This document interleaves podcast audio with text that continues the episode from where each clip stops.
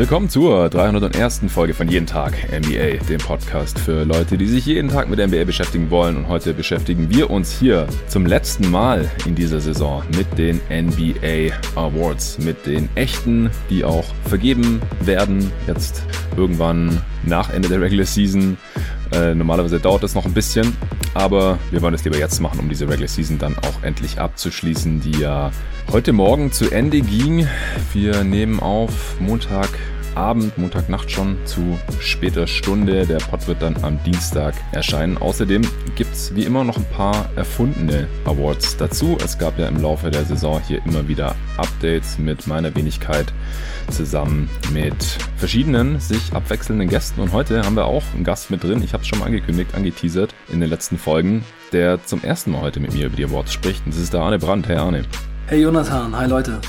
Ja, cool, dass du dabei bist, dass wir hier diese Regular Season nochmal so ein bisschen gemeinsam abschließen können. Wir quatschen heute auch nicht nur über die Awards. Ich denke, einige sind relativ klar. Ich kenne deine Picks jetzt noch nicht, aber gehe mal davon aus, dass wir beim ein oder anderen Award heute nicht mehr besonders viel diskutieren müssen. Und wir hoffen, dass wir da dann relativ zügig durchkommen mit allen Awards. Es wird kein Zweiteiler wie sonst immer und dass wir dann am Ende sogar noch ein bisschen Zeit haben, um über die Playoffs zu quatschen. Ich habe ja am Montag Montagmorgen direkt nach dem Ende der letzten Regular Season Spiele schon mit David einen ersten Überblick Podcast aufgenommen zu den jetzt startenden Play-in-Spielen.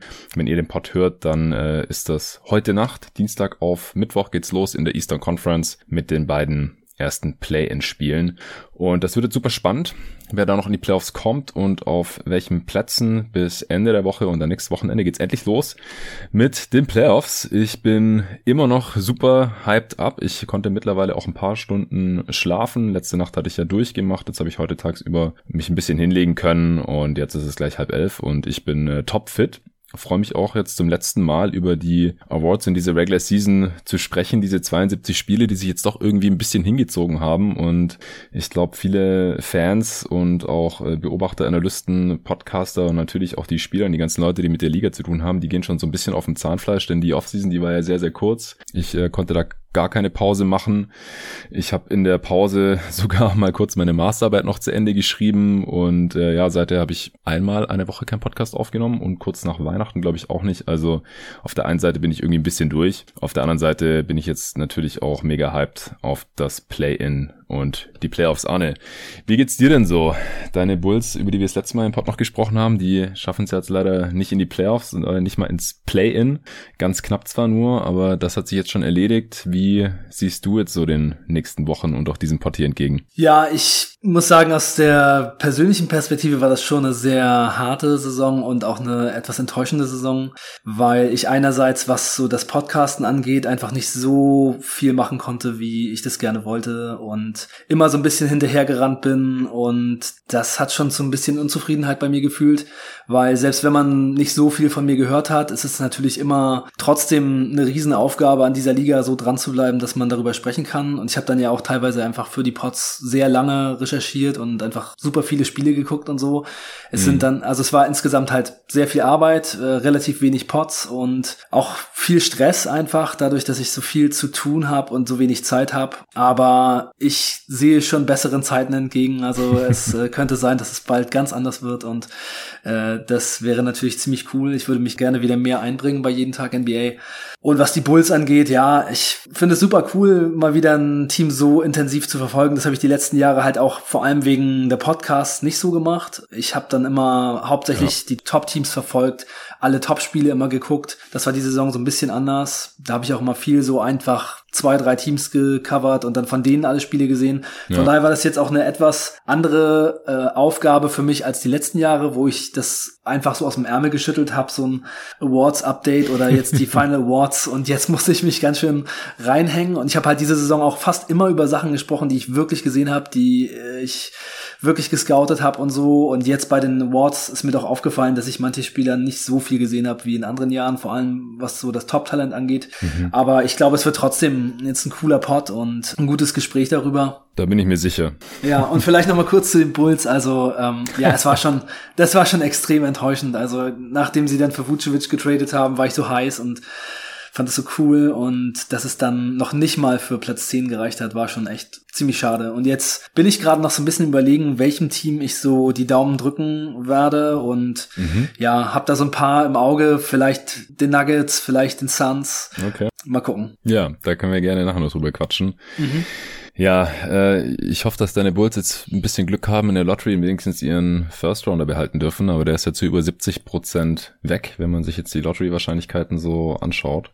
Ja, naja. ja, also ich rechne schon da gar nicht mehr damit. Für mich ist der Pick einfach weg. ja, wenn es dann anders kommt, dann, ja, ja, wenn es dann anders kommt, okay, aber ah, shit, und der Draft ist so gut, ja. Ähm, ja, jetzt äh, heißt es dann halt für die nächste Saison ein paar gute Verpflichtungen machen und vielleicht entwickeln sich die jungen Spieler gut weiter und alle spielen sich so ein bisschen ein.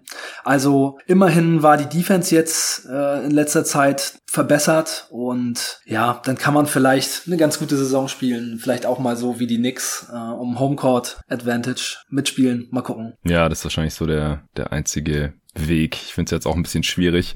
Aber wer weiß, als sie Derrick Rose äh, bekommen haben in der Draft, den First Pick, was war denn die Wahrscheinlichkeit? 1,8 Prozent oder so in der Lottery?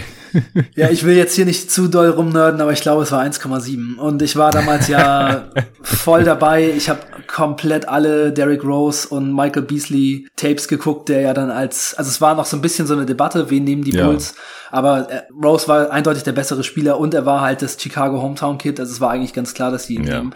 Und als dann sie ihn tatsächlich, sie, sie tatsächlich den First Pick bekommen haben, das war einer der besten Momente, seitdem ich Basketball-Fan bin. Und ich habe dann ja auch die ersten Jahre jedes Spiel von Derrick Rose geguckt und ähm, habe die ganze Reise mitverfolgt. Als junger Spieler so exciting und dann äh, so früh schon MVP geworden. Das war echt heiß. Und ich kann mich noch genau an den Tag erinnern, als er sich das Kreuzband gerissen hat. Mhm. Da war ich äh, im im Park in Friedrichshain, hab gegrillt mit ein paar Freunden, bin abends nach Hause, das Spiel geguckt gegen, ja, im Volkspark Friedrichshain, genau. Ja, ja saßen wir da bei den Volleyballfeldern in der Sonne und dann nach Hause gegangen, das Spiel nachts geguckt und zack, da reißt mm. das Kreuzband. Und ab da war es wirklich hart. Also die nächsten Jahre als Rose-Fan waren dann richtig hart, immer so viele Spiele verpasst, immer neue Verletzungen konnte einfach nicht mehr fit bleiben. Und deswegen freue ich mich natürlich auch sehr, dass es jetzt gerade für ihn ziemlich cool läuft bei den Knicks. Ja, vielleicht findet er Erwähnung hier bei einem Award. Ist jetzt zehn Jahre her, dass er MVP geworden ist schon. Echt krass. Mhm. Ja, äh, vielleicht letzte Frage noch äh, Richtung Bulls, bevor wir dann zum Thema kommen. Aber wir haben jetzt einfach auch schon länger nicht mehr gequatscht. Äh, was hast du denn vom Interview mit Neubull und wer weiß wie lang noch Chicago Bull Daniel Theiss gehalten? Ja, ich find's total cool, dass du die Möglichkeit hattest, das zu machen. Ich habe mich total gefreut, dass es auch gleich ein Bulls-Spieler ist und Daniel Theiss finde ich auch echt einen, einen, sehr coolen Spieler. Ja, richtig cooles Interview und äh, erstmal herzlichen Glückwunsch, dass es bei dir so gut läuft. richtig geil, Mann. Danke, Ey, man fängt einfach einen Podcast an, sitzt zu Hause mit seinem Laptop, schießt was raus und das nächste Ding ist, dass man NBA-Spieler persönlich interviewt. Ich meine, so kann's gehen. Ne? Harte Arbeit zahlt sich aus und ich fand's ein cooles Interview, richtig locker. Ich finde, das war halt so ein bisschen so, als wenn du mit jemandem, den du auch im Pod hast, so über Basketball einfach redest ja. oder wir bei dir rumsitzen, einfach schön zu sehen, wie locker er dann irgendwie über alles redet und auch die Fragen so ehrlich beantwortet und äh, so, das war echt ein cooles Interview. Habe ich mir bei meinen Eltern im Massagesessel angehört. Gebührend.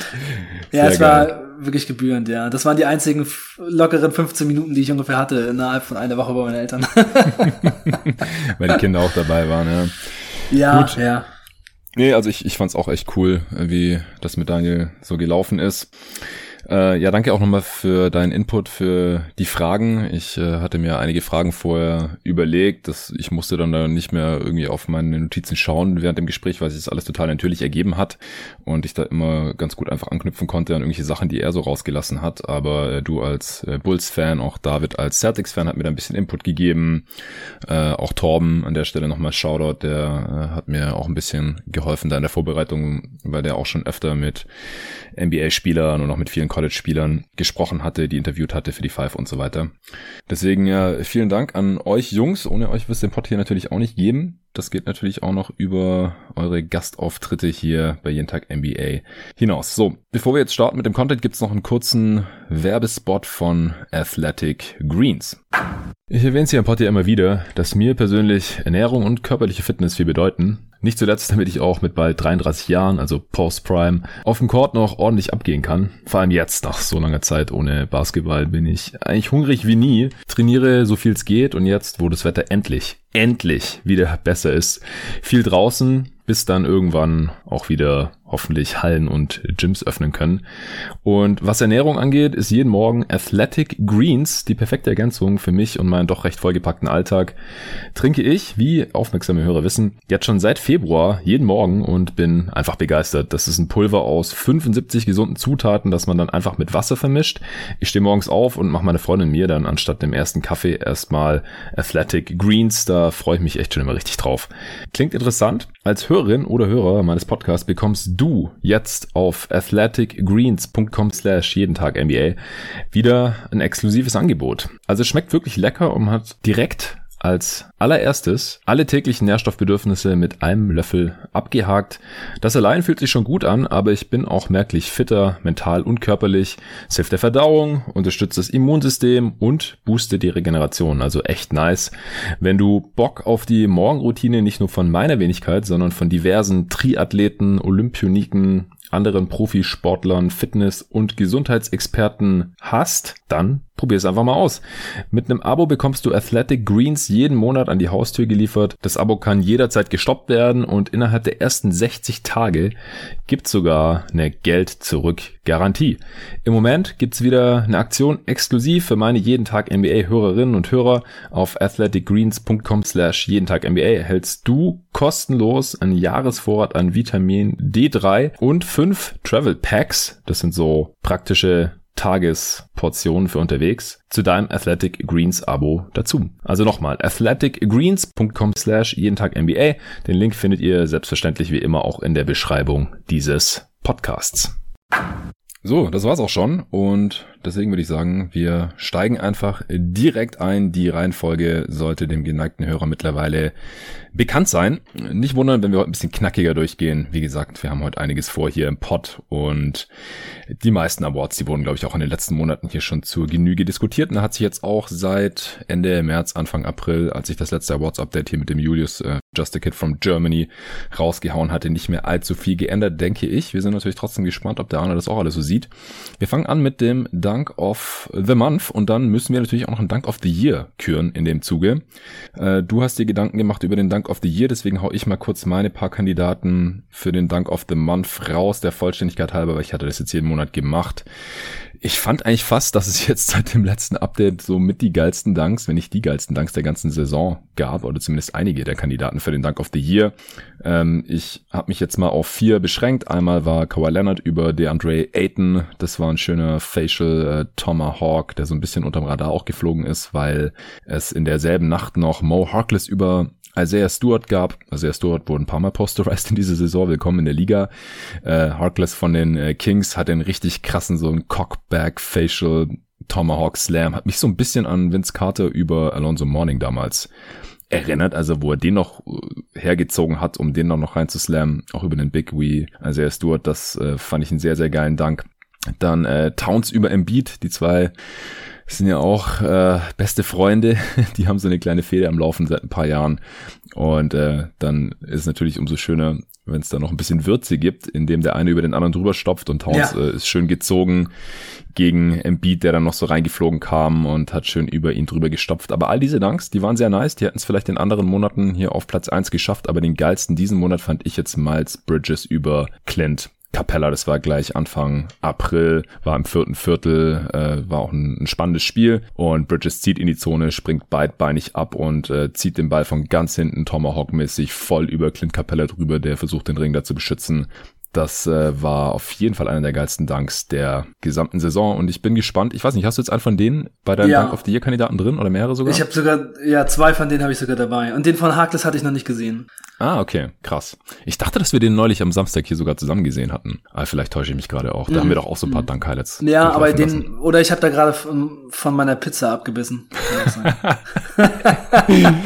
ja, das kann gut sein. Aber ich, ich dachte, ich meine noch, also ich kann mich jetzt gerade auch täuschen, weil ich jetzt in den letzten Wochen öfter mal einen Kumpel da hatte, mit dem ich hier dann irgendwie NBA geschaut habe. Äh, ich dachte noch, dass du gemacht hast, boah, wer war denn das? Und dann ist der meinte ja Mo Harkless. Ähm, Aber wie gesagt, ich, ich kann mich täuschen oder solche Sachen, die vergisst man ja dann auch mal ganz gerne wieder. Ich habe auch Harkless und Miles Bridges in meinen Dank of the Year Top 3 mit drin.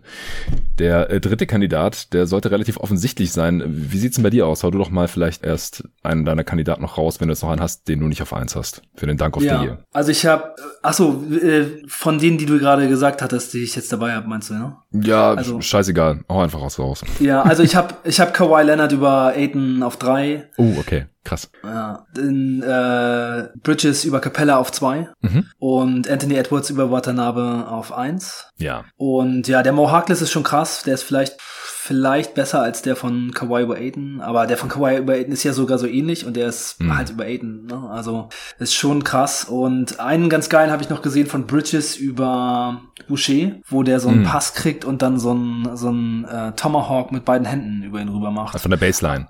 Ja, genau, er kommt von, so von der Baseline. Ja. Mhm. Ja, den fand ja, ich auch ganz geil. Wir, den hatten wir damals auch hier beim Dank of the Month mit drin.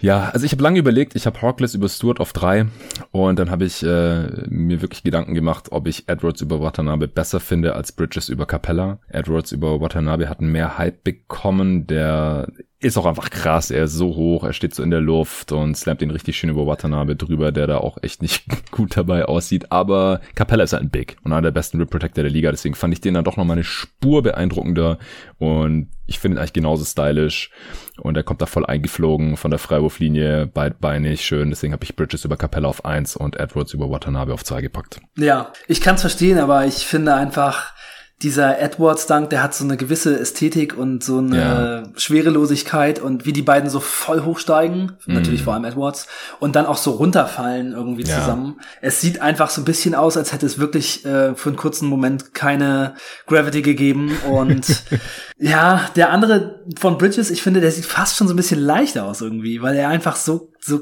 so krass da reinjumpt ja, aber das zieht den Ball so weit nach hinten. Ja, so mühelos. Der ist, ja, er ist wirklich mühelos. Es sieht so aus, als wenn Capella irgendwie, als, es sieht aus, als wäre der Korb zwei Meter achtzig hoch und ja. äh, Capella wäre irgendwie, ja, nobody. Also es ist wirklich, ja. sieht sehr easy aus. Und der von, von Edwards ist einfach, pff, also, ich weiß nicht, ob es einen Dank gibt in der Geschichte der Liga, den ich so geiler finde als den echt. echt?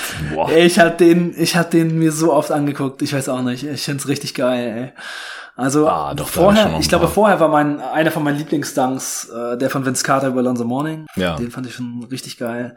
Ja, es gibt natürlich so viele Dunks, die man schon so lange kennt und so, so oft gesehen hat. So ein paar Black Griffin Dunks sind da auch noch mal drüber einzuordnen, finde ich. Über der mm. über Moskov, der über Kendrick ja. Perkins, die fand ich noch krasser. Oder dieser Putback Slam gegen Paul Gasol, äh, die, mm. die finde ich einfach noch mal krasser. Aber mehr Power dahinter, aber ist natürlich dann im Endeffekt auch äh, Geschmackssache. Diese, ja, ich glaube, ich bin einfach, ich ich fand Blake Griffin immer krass. Ich weiß, du bist ja Blake Griffin Fan und äh, ja. siehst das vielleicht ein bisschen anders, aber ich, ich fand halt Blake Griffins Dunks immer, immer heftig und sehr beeindruckend, aber sie haben mir einfach so von der Ästhetik her nicht ganz so zugesagt. Ja.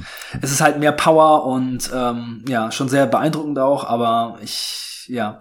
Also ich weiß auch nicht, ob es jetzt wirklich meine Nummer eins wäre, aber den musste ich mir schon echt sehr, sehr oft angucken. Also das Ding, das, das war fast als äh, wenn bei mir irgendwie äh, so ein Tick entstanden wäre und ich musste immer wieder das Video von vorne anmachen.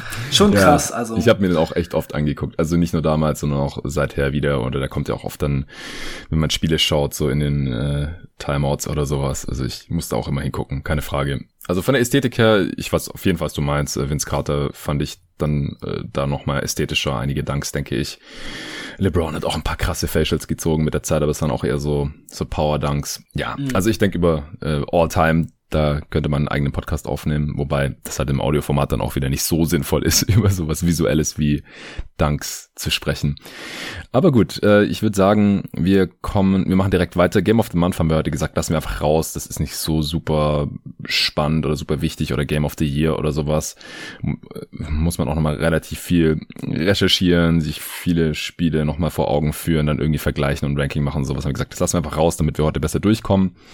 Äh, Executive of the Year gab es ja einen eigenen Pod hier vor einer guten Woche, den ich mit Julian Lage zusammen aufgenommen habe. Der ist auch schon relativ oft gehört worden, aber falls du, lieber Hörer, liebe Hörerin, den verpasst haben solltest, dann hör gerne rein. Und äh, ich habe James Jones auf eins gepackt von den Phoenix Suns den GM, äh, Sean Marks von den Nets auf zwei und Sam Presti auf drei. Begründung gibt's wie gesagt im Pod und Julian hat das auch zumindest die hinteren Platzierungen anders gesehen und wir haben noch ganz viele andere gute Management-Jobs besprochen und natürlich auch die schlechtesten Management-Jobs besprochen, denn äh, Julian und ich machen das auch sehr gerne, kritisieren und so bisschen die einzelnen Deals nochmal runterbrechen, die äh, Langzeitstrategie hinterfragen von manchen Front Offices und so weiter. Aber das haben wir in einem extra Pod gemacht, der auch relativ lang geworden ist. Deswegen müssen wir es heute hier nicht mehr machen. Äh, und du hast jetzt auch keine Gedanken zum Executive of the Year gemacht gehabt, oder Arne?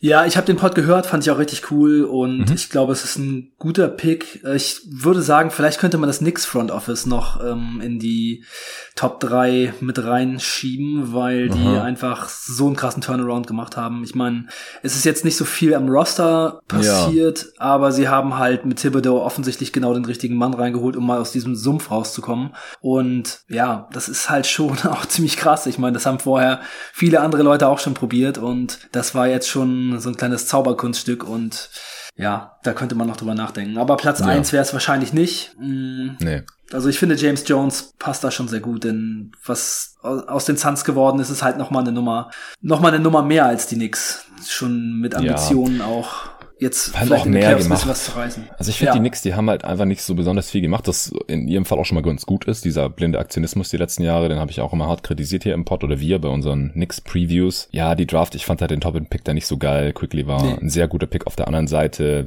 Ja. Das, der höhere Pick ist aber eigentlich wichtiger.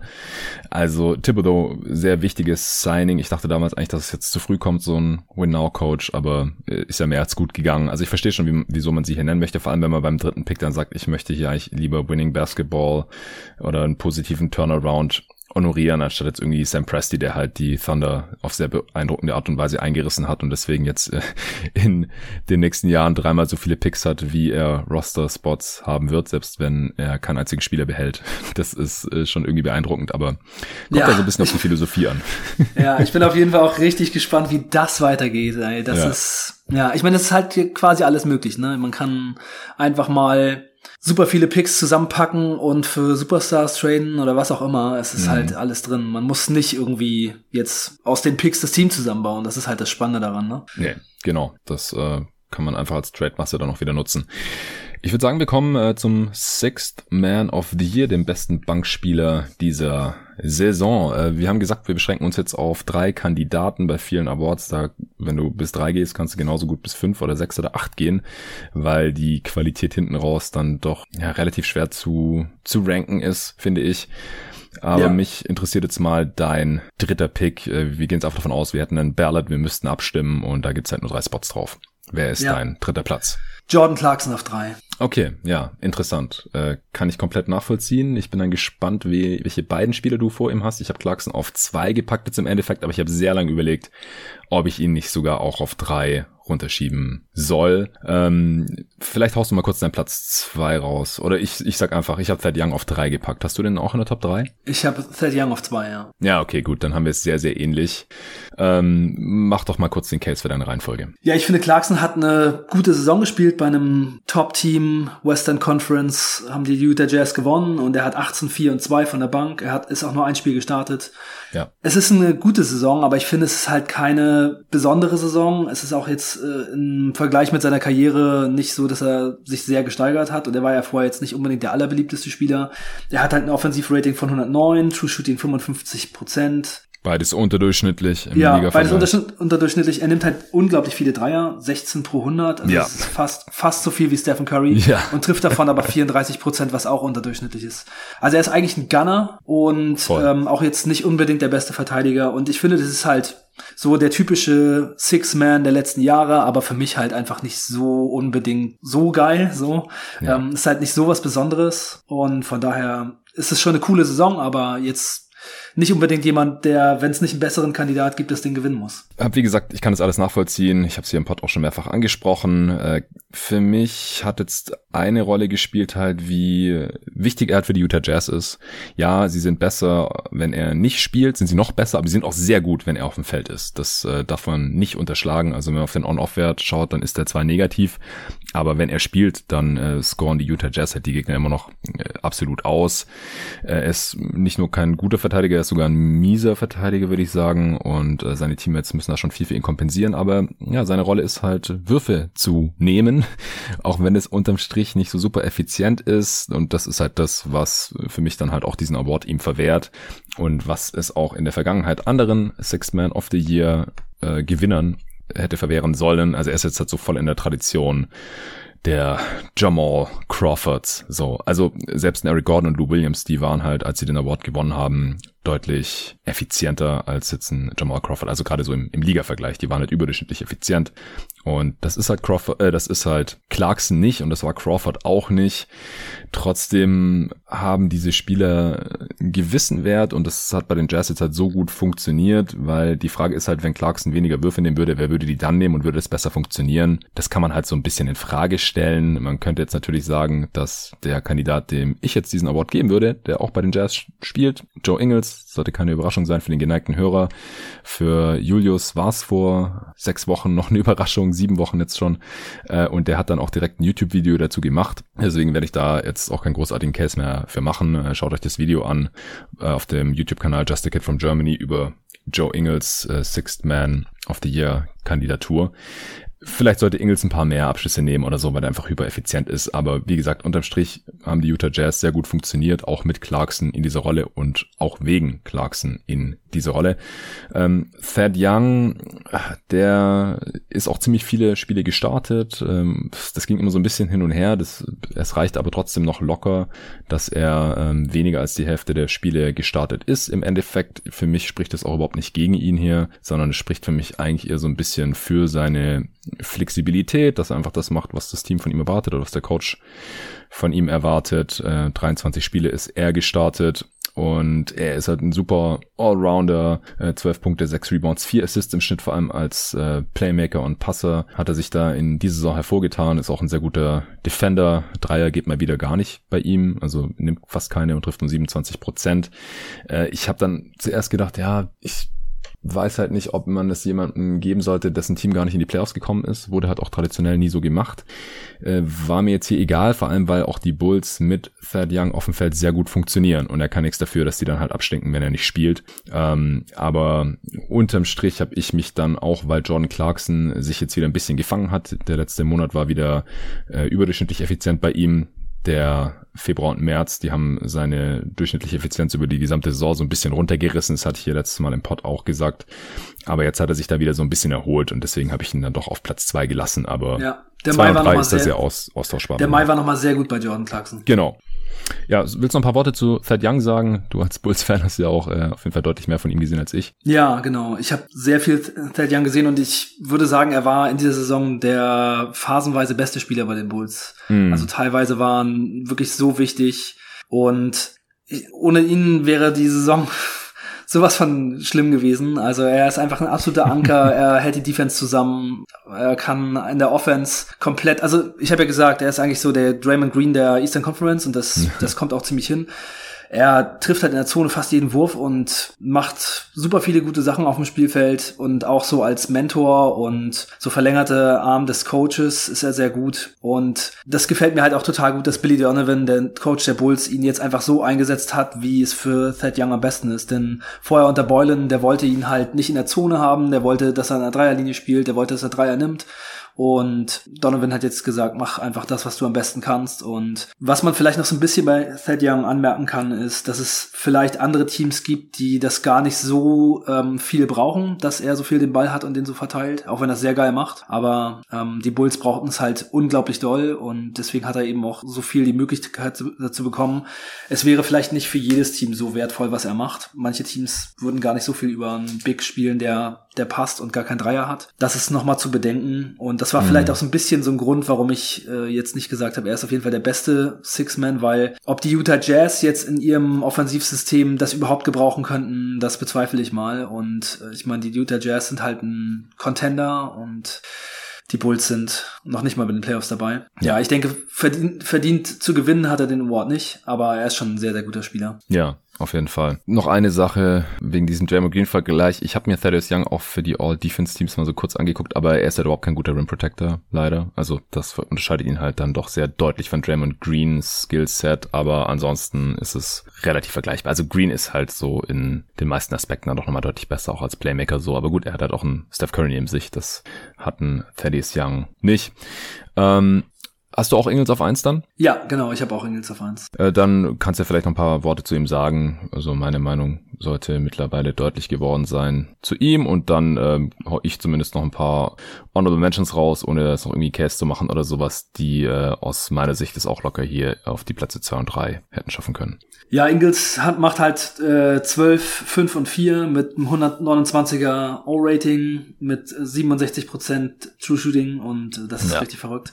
er nimmt 11 Dreier pro 100 äh, Angriffe und trifft 45%. Er ist einfach ein verrückt guter Schütze und hat das jetzt einfach mal wieder total unter Beweis gestellt. Und bei ihm ist eben so diese Kombination aus vernünftiger Defense, einen ganz guten großen Körper, einen guten Schuss, bisschen Playmaking, äh, kann auch mal ein bisschen starten und so. Die letzten zwei Monate, seitdem ihr den letzten Pod gemacht habt, musste er halt mehr starten. Das hat seiner Effizienz so ein bisschen äh, geschadet hm. dieser äh, fast historischen oder auf jeden Fall historischen Effizienz. Ja, aber, war über 130 beim Offensivrating das letzte ja. Mal noch. Und das als jemand, der so viel Dreier nimmt, das ist schon schon echt krass. Ja, ja. also er ist einfach ein Tip-Top Championship Team Bankspieler und genau das, was man was man sich wünscht von einem Bankspieler auf den man sich absolut immer verlassen kann. Ich finde ihn auch schon seit Jahren richtig cool. Also als ich angefangen habe, Pots zu machen, habe ich immer ziemlich viel über die Jazz und über Joe Ingles geredet. Ähm, das ist halt so ein Stimmt. bisschen weniger geworden mit der Zeit, aber diese Saison ähm, finde ich schon, dass die Jazz einfach richtig fein anzusehen sind. Vor der letzten Saison hatte ich einen Pod gemacht, bei dem ich so ein bisschen vorausgesagt habe, was jetzt passiert ist. Das ist aber letzte Saison nicht eingetreten, aus verschiedenen Gründen, unter anderem auch, weil mhm. Mike Conley nicht so eine gute Saison gespielt hatte. Aber da hatte ich mich auch mal sehr intensiv mit den Jazz beschäftigt und was daraus werden kann, dass sie jetzt so viele gute Schützen haben und äh, mit Gobert in der Mitte und mit dem Offensivsystem, das äh, ist schon schön zu sehen. Und ja, ja schön zu sehen, dass Joe Ingles mit seinem Spielstil, der schon so ein bisschen ungewöhnlich ist für die NBA und mit wenig Athletik ausgestattet, so einen, so einen richtig guten Job macht und so viele geile Sachen macht. Ja, ich finde auch, die Jazz hatten es schon seit ein paar Jahren, spätestens seit der letzten Saison, so ein bisschen in sich und ich habe das auch, ich habe die auch bei den Previews immer dann tendenziell ein bisschen überschätzt, weil ich halt auch dachte, dass sie halt eine relativ hohe Baseline an Kompetenz haben in der Offense und dass sie defensiv mit Gobert gut sein würden, sowieso und dann ist immer irgendwas dazwischen gekommen, irgendwelche Verletzungen oder sie hatten einen mega miesen Start in die Saison und dann ist es nie so gelaufen und dieses Jahr hat dann endlich alles zusammengepasst. Wahrscheinlich haben sie das auch gebraucht, dass sie dann einfach irgendwann so eingespielt sind und so eine starke Achterrotation haben, wo jeder, wo jeder seinen Job kennt und halt auch die Spieler individuell nochmal einen Schritt nach vorne gemacht haben, teilweise gerade so ein Donovan Mitchell zum Beispiel, der ist einfach auch weiter jetzt als letztes oder vorletztes Jahr. Joe Ingles, ja, am Ende hat er 30 Spiele gestartet von 67, also reicht auch noch easy für den Sixth Man of the Year, musste da halt verletzungsbedingt für Conley und oder Mitchell dann doch einige Spiele starten, aber ist mir, wie gesagt, hier egal, solange noch äh, mehr Spiele von der Bank kamen. Als er gestartet ist, ist er hier wählbar und ich bin gespannt. Ich glaube, ehrlich gesagt, dass es trotzdem Jordan Clarkson wird, weil die meisten, die da abstimmen, sind ja äh, Kollegen aus den USA, die für irgendwelche Medien arbeiten, Journalisten sind, Schreiberlinge. Ich glaube, die meisten gehen dann doch nicht ganz so tief rein. Ingels hat jetzt so ein bisschen Bass bekommen über die letzten sechs Wochen. Wie gesagt, damals im Pod, da war das eher noch ein äh, Hot Take oder so ein bisschen so ein Hidden Gem, Joe Ingles. Aber mittlerweile könnte ich mir vorstellen, dass er einige Stimmen bekommt. Aber wenn nicht Jordan Clarkson gewinnt, dann würde mich das schon wundern. Ja, es, es wirkt so und ich finde, es wäre ein ziemlich lahmer Pick. Also ja, ist leider oft so beim, beim Sixth Man of the Year gewesen. Also gerade diese Jamal Crawford Picks anstatt äh, Andre Godala zum Beispiel ist mir dann im ja. Gedächtnis geblieben, das hat mich total genervt. Ja, ja, das ist echt eine Tragödie. ja, also ich habe noch über Spieler, die auch hier im Pod äh, schon bei den Awards-Updates immer wieder Erwähnung fanden, äh, nachgedacht. Montrezl Harrell, der amtierende Sixth Man of the Year, spielt auch eine sehr gute Saison, hatte Julius hier letztes Mal noch herausgearbeitet. Den kann man hier locker noch mit reinnehmen in die Top 3, wenn man möchte. Jalen ja, Bronson, aber der hat halt seit dem Drummond da ist so ein bisschen seine Rolle verloren, ne? Viel weniger Minuten, ja, viel weniger ja, ja, aufgelegt. Genau. Also das, der hat auch die wenigsten Minuten von meinen Top 6 Kandidaten hier auf jeden Fall. Ja, wenn man in seinem Minuten. eigenen Team schon seine, seine gar nicht so große Rolle dann so ein bisschen verliert, dann ja. ist das schon nicht so ein gutes Zeichen. Nee, nee, er sollte keine Chance haben, den Award zu gewinnen. Keine Frage. Ähm, Jalen Brunson von den Mavs, auch ein starker Kandidat auf jeden Fall, legt 13, 3 und dreieinhalb Assists auf im Schnitt, sehr, sehr effizient. Die Mavs spielen sehr gut, wenn er drauf ist, hat äh, auch eine sehr wichtige Rolle, weil er einfach einer der wenigen Bordhändler im Team ist, abseits von Luka Doncic. Und wenn der dann sitzt, äh, dann ist äh, Bronson so ein bisschen der offensive Hub. Und das macht er sehr, sehr gut in 25 Minuten pro Spiel, auch nur 12 Spiele gestartet. Und dann äh, Derrick Rose, wir haben ihn vorhin schon erwähnt, der hat eine sehr wichtige Rolle bei den Knicks, äh, auch weil er Alfred Payton ersetzt, wenn der runtergeht und dann läuft auf einmal halt viel, viel besser. Äh, oh Wunder, über äh, Payton werde ich nachher ja auch noch sprechen bei einem anderen Award in Anführungsstrichen. Und Rose hat aber im Endeffekt hat einfach im Vergleich viel weniger gespielt. Für die Knicks vor allem halt auch klar, erst hingetradet, aber insgesamt auch nur 50 Spiele gemacht diese Saison und das war mir dann doch im Vergleich gerade so als Tiebreaker zu wenig, um ihn hier in die Top 3 reinzunehmen. Aber er hat eine, eine sehr gute Saison. Ja. Gut, next award. Coach of the Year. Wer ist dein Platz 3? Platz 3 ist Quinn Snyder. Ja, bei mir auch. Erklär mal, wieso hast du denn auf 3? Ja, ich finde, die Saison hätte es auf jeden Fall verdient, einen Coach of the Year zu bekommen. Aber ich finde halt einfach, dass in einem Jahr, wo viele Teams in der Western Conference schon so ein bisschen verletzungsbedingt oder Covid-bedingt äh, ganz schön auseinandergenommen wurden und die Lakers dann halt letztendlich Siebter werden. Es ist ähm, schon eine coole Leistung und eine starke Leistung, irgendwie die Western Conference zu gewinnen. Aber ich finde die Saison der Jazz jetzt nicht so überragend, dass ich ihn vor andere Kandidaten stellen würde, die meiner Meinung nach einfach aus dem Roster, den sie zur Verfügung haben, irgendwie noch mehr rausgeholt haben. Das ist, würde ich mal. Also ich, ich finde Quinn Snyder macht das super gut, wie er dieses Team lenkt und leitet. Und man sieht einfach, dass es über Jahre hin aufgebaut ist. Ja. Aber es gibt einfach, finde ich, noch beeindruckendere Co Coaching-Jobs. Ja, Nichts genau. gegen Quinn Snyder. Würde ich mich hier anschließen. Ich hätte auch gar kein Problem, sollte er gewinnen. Ich habe das Gefühl, dass der Hype ein bisschen abgeflacht ist, also einfach weil die Jazz von Anfang an mehr oder weniger so gut waren. Die haben sich nach ein paar Wochen ja da auf dem Niveau eingespielt und seitdem sind sie da nicht mehr wirklich runtergekommen. Was mir noch aufgefallen ist, ist, dass die Nets, äh Nets, die Jazz ihr mit Abstand, riesigem Abstand bestes Netrating der gesamten Saison.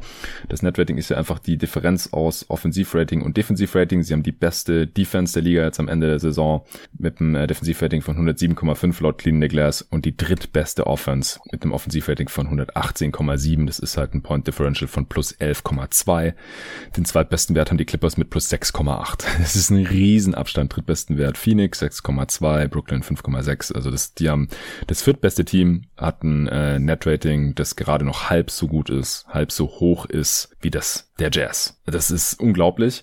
Und in Anbetracht dessen ist es eigentlich krass, dass sie jetzt erst gestern, dadurch, dass sie die Kings geschlagen haben, im letzten Spiel der Saison überhaupt den besten Rekord der Liga gesichert haben, weil wenn sie verloren hätten, wären es die Suns gewesen. Also ja. sie hätten einen gleich guten Rekord gehabt. Aber die Suns haben halt die Jazz äh, dreimal geschlagen und haben deswegen den Tiebreaker.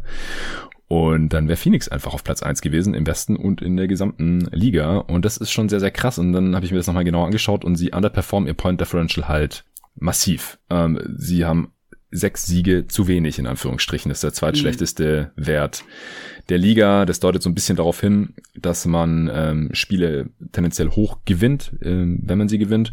Und ähm, die Spiele, die man verliert, dann knapp verliert will ich mir jetzt gar nicht so negativ auslegen, aber wollte ich hier auf jeden Fall mal noch angemerkt haben, dass wenn die Bilanz der Jazz annähernd so gut wäre wie ihr Point Differential oder ihr Net Rating, dann müssten sie ja sogar noch mehr Siege haben, eher so 56, 57, 58, was bei mhm. 72 Spiele Saison schon unglaublich ist. Also sie haben gerade eigentlich ein Net Rating von einem 66 Siegeteam in einer 82 Spiele Saison, um das mal so einzuordnen, aber haben halt nicht die dazugehörige Bilanz, nicht mal in einer 72 Spiele Saison. Aber ich habe ihn auf Platz 3 gepackt, auch weil ich einfach noch zwei etwas, etwas überzeugendere Kandidaten gefunden habe. Auf äh, zwei ähm, hau ich jetzt vielleicht erstmal raus. Da habe ich Monty Williams. Hast du den auch in der Top 3? Habe ich auch auf zwei, ja. Ja, ja, interessant. Okay, cool. Vielleicht haben wir sogar dieselbe Top 3. Ja, äh, ich habe hier im Pod, glaube ich, genug über die Suns gesprochen in den letzten Monaten. Wir haben ja auch mal einen Pod zusammen gemacht über die Suns und die haben einfach die gesamte Saison über ähm, oder zumindest jetzt die letzten 50 Spiele sehr, sehr konstant performt. Äh, Top 6 Offense, Top 6 Defense. Und wie gesagt, bis zum letzten Spieltag noch die Chance gehabt, den besten Record der gesamten Liga zu holen. Und äh, das hat jetzt auch keiner so wirklich erwartet. Die sind, was den Record angeht, jetzt ähnlich überraschend oder erwartbar gewesen wie die Utah Jazz. Also da hat es vor der Saison auch keiner so wirklich erwartet gehabt, eben gerade weil es die letzten Jahre auch nie eingetreten äh, war. Und die Suns haben halt überhaupt nicht die Kontinuität der Utah Jazz. Die haben das halbe Team umgeworfen, obwohl sie ja letztes Jahr in, in der Bubble jedes Spiel gewonnen hatten durch den Chris Paul Trade, durch Free Agency Signings von Jake Crowder, Langston Galloway, Etwan Moore, ähm, da hat sich einiges getan. Man hatte kein Training Camp und man hat hier trotzdem fast die beste Bilanz der Liga geholt. Das ist wirklich ein höllisch guter Coaching-Job und auch wenn man sich so die Access aus von Monty Williams anschaut, genauso wie bei Quinn Snyder, das ist einfach wunderschön, was für Plays da gelaufen werden. On-Ball, Off-Ball, das äh, bin ich mal gespannt, äh, wie gut das in, in, den Playoffs auch funktioniert. Das äh, sollte nicht ganz einfach zu verteidigen sein. Da bekommt nicht jede, jeden Angriff einfach Devin Booker oder Chris Paul ein Pick and Roll oder eine Ice oder irgend sowas, sondern das ist schon einigermaßen komplex und auch die Defense finde ich sehr, sehr überzeugend. Aiden hat sich da nochmal ordentlich weiterentwickelt ähm, sehr vielseitig auch defensiv dieses Team und äh, das ist alles zu einem großen Teil Monty Williams Verdienst. Auf jeden Fall, deswegen habe ich ihn auf zwei gepackt. Ja, es ist einfach ein richtig krasser Coaching-Job. Das muss man echt sagen. Das ist schon wirklich so Creme de la Creme. Also die sind ja acht Siege, acht Niederlagen in die Saison gestartet. Alles musste sich erstmal so ein bisschen finden und danach sind sie 43-13 gegangen. Also ja. richtig dominant. Und wir haben sie ja auch gescoutet und haben viel über sie geredet. Ich habe sehr viele Spiele von den Suns gesehen und bei diesem Team muss man einfach sagen, das passt alles gut zusammen. Jeder weiß, was er machen muss und wie seine Rolle ist. Es gibt kaum Schwächen. Also wir haben darüber gesprochen und uns ist eigentlich keine richtige Schwäche aufgefallen. Selbst Dario Saric als Bankcenter funktioniert irgendwie ziemlich gut und ja, das ist einfach schon ein krasser Job. Das muss man echt sagen. Und das von ja. Monty Williams, der vorher noch nie so richtig auf sich aufmerksam gemacht hatte. Ne? Das ist schon eine sehr, sehr starke Coachingleistung. Stimmt, ja. Ähm, ist jetzt das zweite Jahr in Phoenix und davor war er Coach in New Orleans, aber blöderweise hat er, glaube ich, nur eine Saison mit Chris Paul gehabt damals und dann wollte der ja getradet werden oder wurde dann ja auch getradet nach LA. Und danach hat er halt so ein, ja, Retooling, Rebuilding-Team da gehabt. Sie haben dann zwar Anthony Davis gedraftet, aber ja, das er hat dann da, glaube ich, auch ein bisschen unter dem nicht ganz so geilen Management gelitten und konnte nicht so richtig auf sich aufmerksam machen, wie du es gerade gesagt hast. Das stimmt. Ich denke, er hat die letzten Jahre dann auch als Assistant noch mal einiges dazugelernt. War ja bei den äh, Sixers im Coaching-Staff, auch bei Greg Popo Popovich war er lange Assistant und sowas. Und äh, ich finde auch unabhängig jetzt von der Leistung dieser Saison, dass man sieht, dass er ein sehr, sehr guter Coach ist, dass er gut mit den Spielern kann, aber wie gesagt, dass halt auch Taktik und Strategie hier auf jeden Fall sehr gut auf den Kader abgestimmt ist und auf die heutige moderne NBA auch. Und ich bin jetzt einfach nur gespannt auf die Playoffs. Ähm, Platz eins ist es auch Tom Thibodeau bei dir? Ja, das ist Thibodeau. Wir haben neulich mal drüber gesprochen, glaube ich. Letztes Mal hattet ihr ihn gar nicht dabei. Nee, da hatte ich ihn äh, noch so bei den auf Platz vier quasi bei den Honorable Mentions mit drin. Richtig. Ja, die Knicks sind einfach nie eingebrochen. Ich habe da die ganze Zeit so ein bisschen drauf gewartet und es ist nicht passiert. Die sind jetzt auf Platz vier in der Eastern Conference eingetrudelt. Das ist aller Ehren wert und meine erste Ehre äh, ist halt hier Tom Thibodeau dem Coach of the Year zu geben. Wenn ich es könnte, dann würde ich es tun. Wieso hast du ihn auf eins? Ja, wenn mich jemand gefragt hätte, was trifft eher, ein friert die Hölle zu oder kommen die Knicks auf Platz 4 der Eastern Conference, dann hätte ich gesagt, die Hölle friert zu.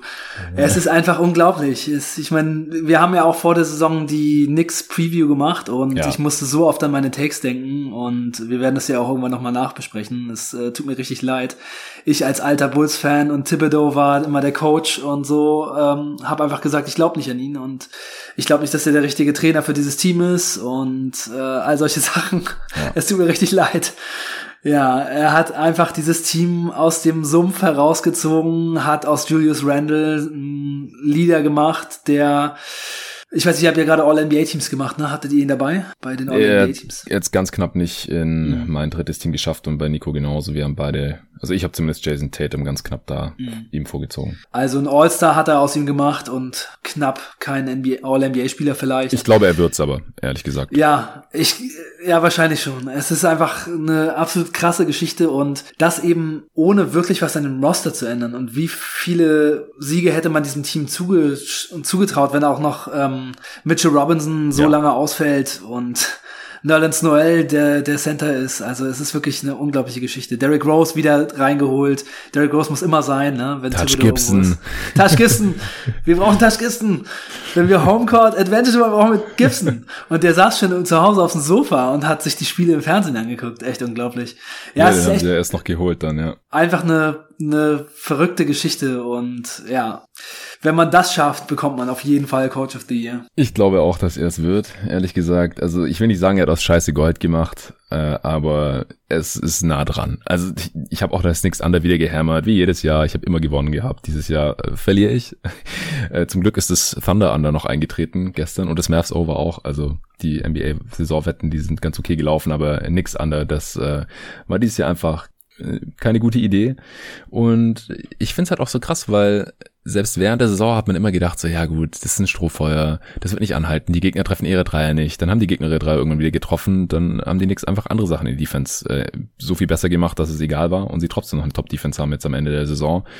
Und dann äh, verletzt sich mit Robinson, dann startet halt Nerns Noel, man signed noch Touch Gibson und das funktioniert trotzdem noch. Man hat keinen All-NBA-Level Defender im Kader und hat trotzdem so eine, so eine sehr geile Defense. Das ist halt Coaching dann, aus meiner Sicht. Also ja. wenn ein Team so gut als Team verteidigt, so eine gute Team-Defense hat und die nix, die schenken einem halt nichts. Das ist so viel Effort. Und äh, Defense ist halt zu einem großen Teil auch einfach Einstellung und Effort und Konzentration.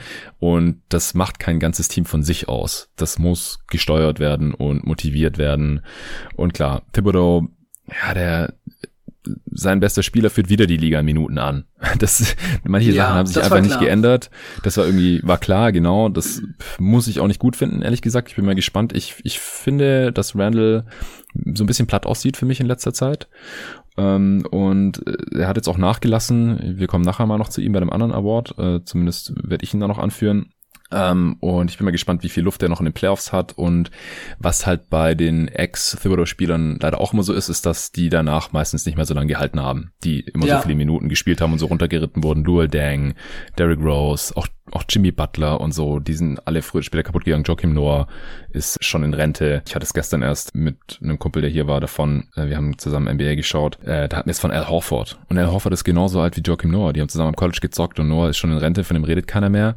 Und äh, Horford der ist noch ganz gut eigentlich. Ja, und der eine hat halt für Thibodeau gespielt und der andere nicht. Also das ist halt irgendwann kein, kein Zufall mehr. Ja, ich will jetzt hier nichts ja. darauf beschwören und sagen, dass Barrett oder Vandals Karriere nicht so lange sein werden oder sowas, Gott bewahre. Aber das ist halt nicht mehr so ganz zeitgemäß, gerade nicht in so einer Saison, in der Liga, wo die Pace immer äh, höher wird und die Spieler in der Defense immer weitere Wege zurücklegen müssen und sowas. Das ist einfach nicht mehr das gleiche wie, wie vor, vor zehn Jahren und damals war es, war es auch schon falsch eigentlich. Ja, obwohl man muss schon sagen, dass, äh, dass das auf jeden Fall so war, dass Thibodeau die Leute sehr, sehr viel gespielt hat und so. Aber ähm, bei Joachim Noah war es auf jeden Fall auch so, dass der schon immer relativ verletzungsanfällig war und dass der auch gar nicht so viele Minuten seiner Karriere gespielt hat, tatsächlich. Also, mm. der hatte halt. Ja es, der es ist halt nur so, ein Faktor, klar. Genau, der hatte halt so zwei Jahre, wo er mal so 37 und 35 Minuten gespielt hat, was schon echt viel ist, aber der ja. hatte halt auch, auch ähm, also er hat in seiner Karriere insgesamt 27 Minuten im Schnitt gespielt. Und mhm. da kommen natürlich die letzten Jahre noch so ein bisschen dran, aber ja, Noah war einfach auch viel verletzt und immer so ein bisschen anfällig. Aber klar, insgesamt stimmt das schon. Das habe ich auch bei der Preview der Knicks äh, auf jeden Fall auch angeführt, dass es etwas ist, was man im Hinterkopf behalten muss. Thibodeau ist einfach ein Coach, der alles aus dem Team herausholen will für diese Saison und für das nächste Spiel. Und was morgen passiert, ist eigentlich schon fast egal. Hauptsache, mhm. wir gewinnen heute. Und äh, das könnte auf jeden Fall zurückkommen, um die Knicks mal so ein bisschen zu in den Arsch zu beißen. Ja, aber er hat das Spielermaterial äh, kollektiv auf jeden Fall maximiert und auch auf individueller Ebene. Du hast ja auch schon angesprochen, so es, dass so gut wie jeder Knicks-Spieler eigentlich äh, eine sehr gute Saison gespielt hat, die vielleicht die beste seiner Karriere, müsste man sich nochmal im Einzelfall angucken. Auf jeden Fall, viele Spieler haben die beste Saison ihrer bisherigen Karriere gezockt unter ihm, Ausfälle wurden kompensiert und so weiter. Und das würde ich halt alles zu einem großen Teil aufs Coaching schieben. Und deswegen ist auch mein Coach of the Year Tom Thibodeau. Doc Rivers ist rausgefallen auf, aus der Top 3 und es gäbe jetzt noch andere zehn weitere Coaches, über die man sprechen könnte. So für Platz 4 würde ich sagen, aber die Top 3, die sind aus meiner Sicht schon relativ klar. Ja. Kommen wir zum Comeback-Player. Äh, ich habe die ersten beiden Plätze sind für mich relativ klar und auf Platz drei, da habe ich äh, einen neuen Namen, beziehungsweise zwei Namen. Ich habe da ein, ein, Duo hingepackt. Äh, ich hau's jetzt einfach mal raus und zwar Stephen Curry und Draymond Green. Ist auf eine Rückfrage von einem Hörer zurückzuführen, wieso ich die eigentlich nie erwähne beim Comeback Player of the Year. Also das ist eine gute Frage, weil Green war letztes Jahr echt schlecht und nicht fit und die Warriors waren schlecht und er hatte offensichtlich keinen Bock und so. Und Curry hat halt fast die gesamte Saison verpasst, nachdem er sich da äh, das Handgelenk gebrochen hat. Ja. Und jetzt spielen beide wieder, ja, wie, wie Primes, Steph und, und Draymond halt. Also wie eh und je. Äh, Curry spielt eine ganz krasse Saison, kommen wir auch noch dazu. Und deswegen wollte ich die hier mal noch rausgehauen haben. Das Ding ist halt, das war aus meiner Sicht einigermaßen zu erwarten und deswegen ist für mich jetzt kein richtiges Comeback. Also die kommen jetzt ja nicht so wirklich aus der Versenkung. Es war halt irgendwie offensichtlich, was bei den Warriors los ist letztes Jahr. Die werden scheiße sein. Clay verletzt, Durant weg, dann Steph auch noch verletzt. Dram hat keinen Bock. Ähm, klar sieht es da nicht gut aus und das, wenn einige dieser Faktoren anders aussehen, dass es gleich wieder anders aussehen kann, das, das war einigermaßen klar. Aber hier wollte ich es mal noch auf Platz drei reingeschoben haben. Wen hast du denn auf drei? Äh, Mike Conley habe ja. ich auf drei. Hat und ich, ich habe tatsächlich, äh, ich habe, ich kann es ja einfach schon mal sagen, ich habe tatsächlich Curry auf eins gepackt. Uh, okay, cool. Ja, kannst ja, du. Ja, ähm, genau. Und auf zwei habe ich Durant. Okay. Und ja, Durant, das ist natürlich schade, dass er jetzt Verletzungen hatte und nicht gespielt hat so viel. Aber er sieht halt, wenn er spielt, richtig krass aus. Und das würde ich schon mal als ein schönes Comeback äh, bezeichnen, weil es hätte ja auch sein können, dass Kevin Durant zurückkommt und dann einfach aussieht wie ein ganz anderer Spieler. Ja. In dem Alter mit der Verletzung. Aber er hat halt diese Saison immer noch diese Spritzigkeit, er geht immer noch durch und macht krasse Slams, er ist immer noch nicht zu verteidigen. Und wenn er fit bleiben kann, dann kann er das vielleicht in den Playoffs auch nochmal zeigen. Ähm, ja, und ich komme einfach gleich mal zu Stephen Curry. Ich, ja. ich würde einfach sagen, wenn man in einer Saison nur fünf Spiele macht und ähm, schon über 30 ist, dann ist es nicht unbedingt zu erwarten, dass man eine der besten Saisons in seiner Karriere spielt. Und Stephen Curry ist halt teilweise diese Saison sowas von unstoppable on fire gewesen. Und das hätte ich gehofft, aber nicht unbedingt erwartet. Und deswegen ist er mein Comeback-Player. Also ich hatte schon befürchtet, dass jetzt vielleicht so eine Phase kommt, wo er dann viele Spiele verpasst und es einfach nicht mehr konstant so zeigen kann, wie er es jetzt gemacht hat. Und ähm, ich bin sehr froh und deswegen ist er mein Comeback-Player. Ja, das hängt dann auch so ein bisschen von den persönlichen Erwartungen ab. Bei Durant hatte ich auch sehr viel größere Fragezeichen, einfach weil nach Achillessehnenriss, da sind Spiele schon ganz anders von zurückgekommen. Aber ja, Steph hat halt ein Spiel, das glaube ich ganz gut altern wird und bisher auch gut gealtert ist. Er ist ja auch 88er Jahrgang, genauso wie Durant und, und wie auch ich. Also deswegen kann ich mir das immer ganz gut merken. Die sind jetzt so äh, 32, 33. Und ja, das ist halt für die meisten Spieler dann schon so Post-Prime oder Late-Prime. Bei beiden sieht es gerade sehr stark nach Late-Prime aus. Ähm, ich verstehe auch, dass trotzdem, dass du Steph auf eins gepackt hast, weil er einfach die, den größten Impact hatte von, von diesen Kandidaten hier in dieser Saison, weil er einfach mehr gespielt hat. Weil Durant wäre für mich auf eins, wenn er nicht nur 35 Spiele gemacht hätte. Ja. Ähm, aber das ist halt so ein bisschen ein Fahrerbeigeschmack bei einem ja. Comeback, wenn du dann halt nicht mal die Hälfte der Spiele machst. Das äh, liegt wohl halt an seiner körperlichen Verfassung und das kann noch an der Verletzung liegen, das kann jetzt unabhängig davon sein, ist ja auch scheißegal. Und ich finde es ja auch richtig, der soll ja für die Playoffs fit sein, aber das kann für mich nicht der Comeback Player of the Year sein, wenn er nicht mehr die Hälfte der Spiele dann Spiele ja. dann macht. Nach den Playoffs, wenn er in den Playoffs äh, wirklich fit bleibt und abliefert, dann könnte man dann nochmal drüber reden. Dann ja. wäre er es vielleicht auch. Wenn die Regular Season jetzt mit 35 Spielen dazu führt, dass er für die Playoffs dann tatsächlich fit ist, dann wäre es vielleicht doch Durant oder wahrscheinlich doch Durant. Ja, also ich habe auf eins jetzt gerade ehrlich gesagt noch Nick Batum, weil er ist halt aus der kompletten Versenkung zurückgekommen. Also der hatte nicht mal einen NBA-Vertrag gehabt und man wusste nicht, ob man den nochmal wieder sieht, so ungefähr, so wie der bei den Hornets gespielt hatte.